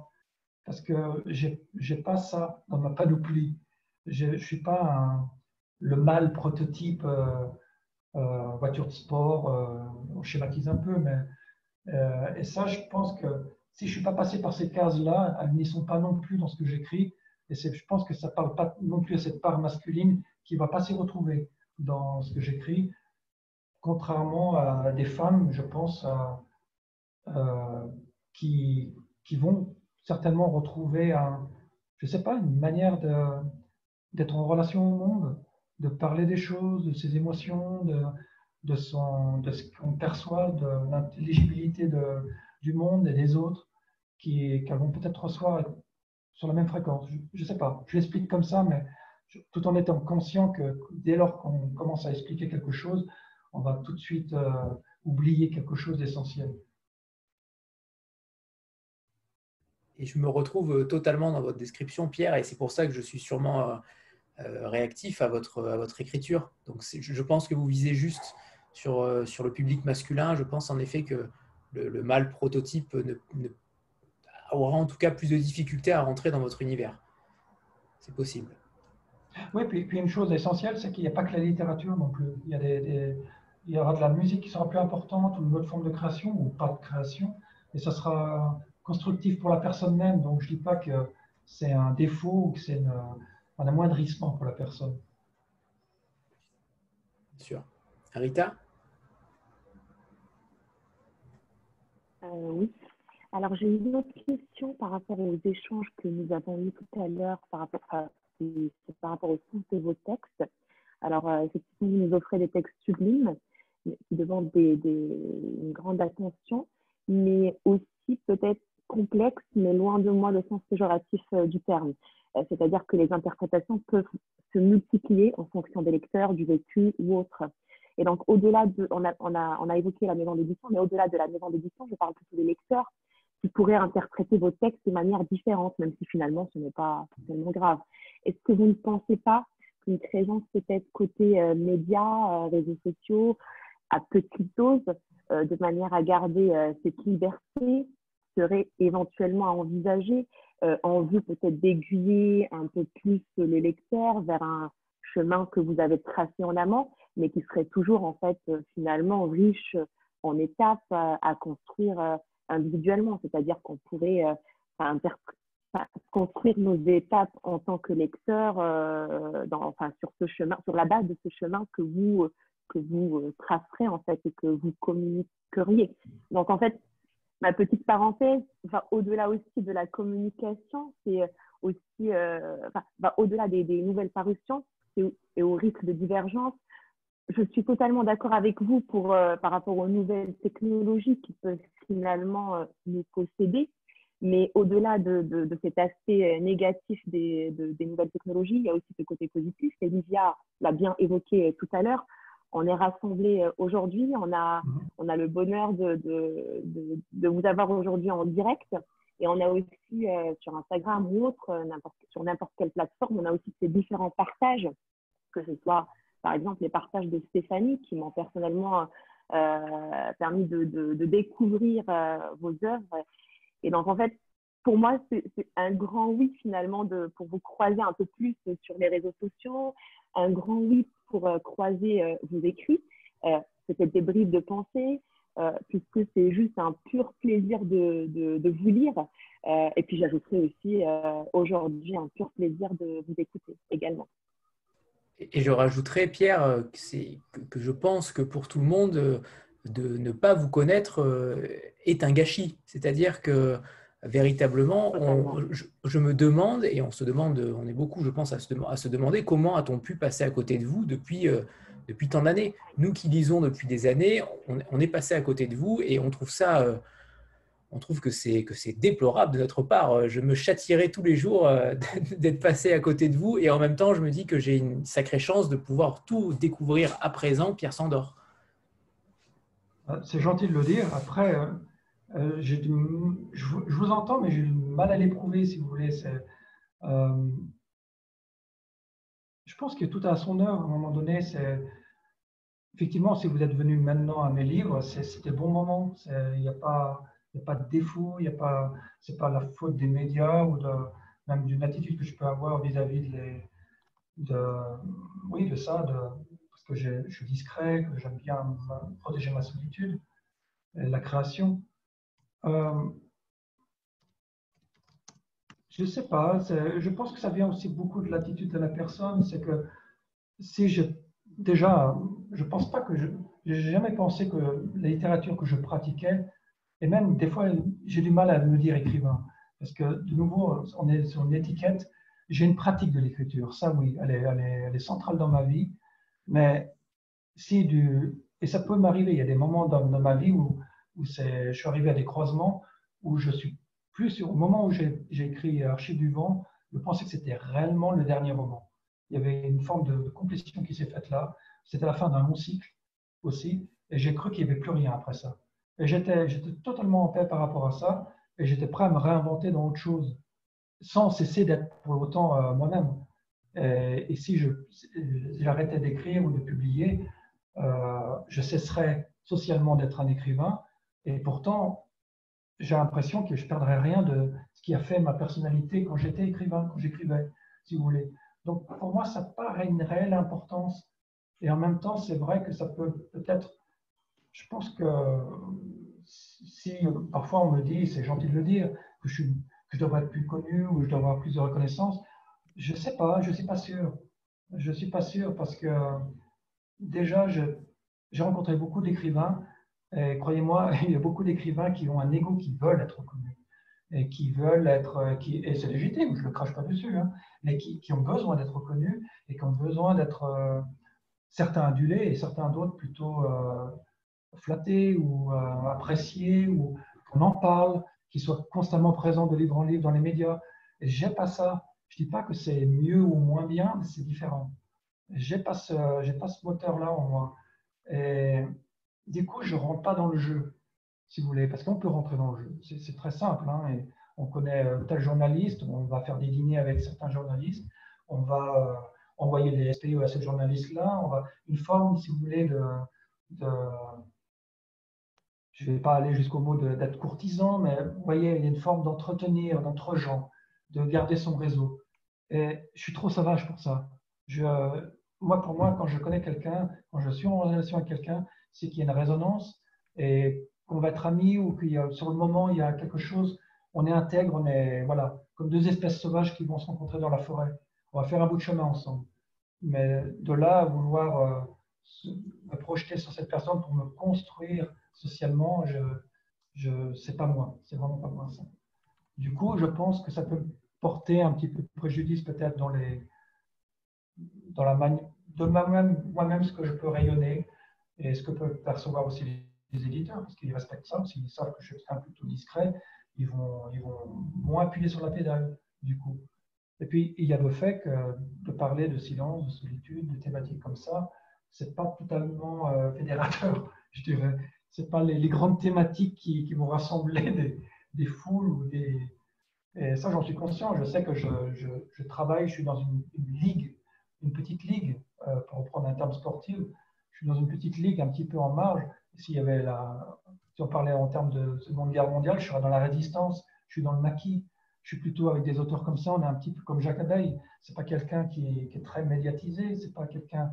Et il assume, il revendique même cette forme de. Et elle est, noble chez lui, je trouve. Et c'est quelqu'un qui, est, totalement en adhésion à son œuvre en même temps ne, postule pas, il ne veut pas être écrivain. Il, s'en fiche de ça, Jacques Abeille. Et ça, je, le reconnais aussi. Et il a été très longtemps euh, professeur, il avait une activité euh, pédagogique qui était son, son gagne-pain, et en même temps, je crois qu'il ça adhérait beaucoup avec lui. Et en même temps, il écrivait, parallèlement, il écrivait, il avait réellement une œuvre d'un grand auteur français contemporain, qui est souvent pas très. Euh, parce qu'il aborde une forme d'imaginaire un petit peu fantastique, qui est, de nouveau, on en parlait avec Volodine tout à l'heure, c'est presque c'est écrire en français une littérature étrangère. Il est un ovni dans la littérature française. Et pour certains, les personnes qui, ont, qui, qui, font les articles, qui font un peu les, qui construisent certains auteurs, c'est pas des, personnes très intéressantes, je dirais. C'est pas des, des, fonds de commerce. Sauf quand ils deviennent à un certain âge, ils deviennent une figure culte. Là, on peut les utiliser. Mais si vous voulez, je suis, conscient de ce jeu-là et je, déteste ça. J'aime tellement quand, ça. Ou quand ils sont morts. Ou quand ils sont morts, oui, bien sûr. Mais même juste avant, même, hein, juste au moment, c'est un peu comme les, les, anciens acteurs d'Hollywood oscarisés quand ils ont, ils sont, ils, ont eu un, un, infarctus, on leur donne vite le, prix. Je veux dire, ça. Bon, moi je brille pas du tout d'Oscar ou quoi que ce soit, mais c'est pour vous dire qu'il y a une forme de, une règle du jeu dans tout et dans la littérature aussi j'essaye d'éviter de patienter les, mailles, c'est ça. Alors la dernière question revient à, Stéphanie, euh, forcément. Oui, parce que vous devez quand même être un peu épuisé avec toutes euh, nos questions. Alors, on va peut-être quand même euh, vous libérer, mais moi, ce n'est pas vraiment une question, c'est juste une citation parce que j'ai relu, enfin, j'ai lu plutôt L'homme caché cette semaine et j'ai trouvé, c'était votre premier roman, et j'ai trouvé qu'il y avait plein de choses qui rentraient en résonance avec euh, avec d'autres œuvres. Alors, je vous lis juste la citation, si vous voulez bien. Euh, donc, vous, vous, avez écrit, c'est le peintre Livel qui dit ça.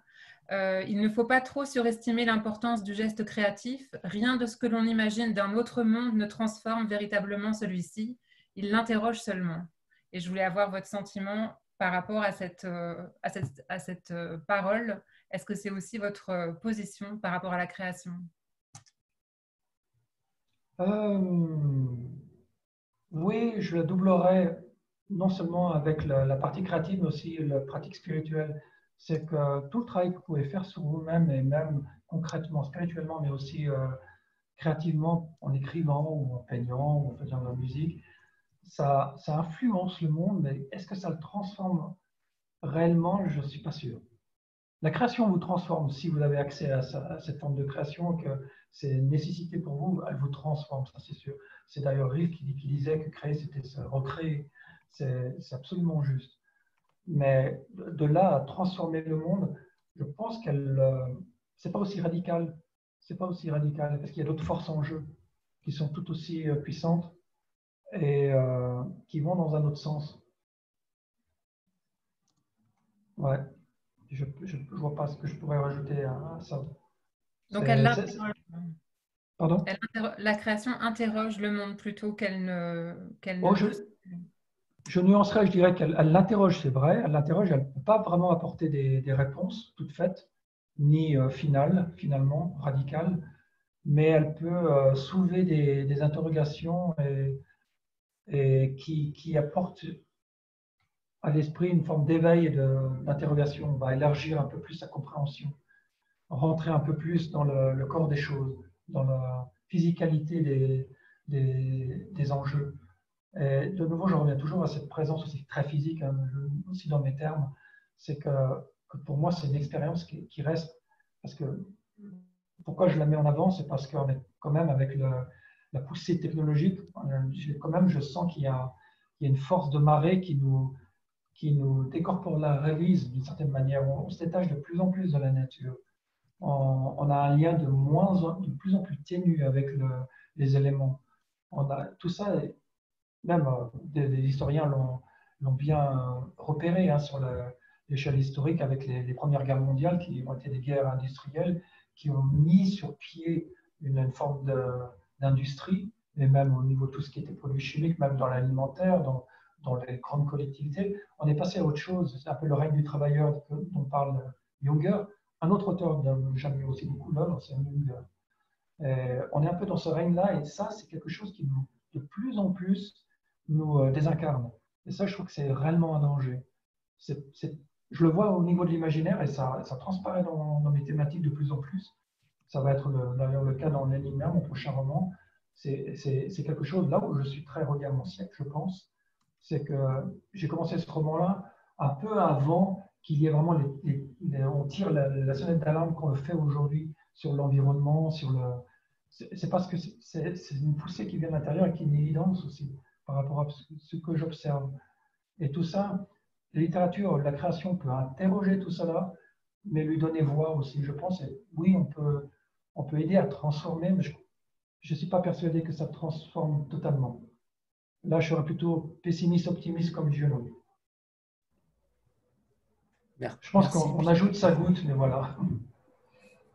Merci Pierre.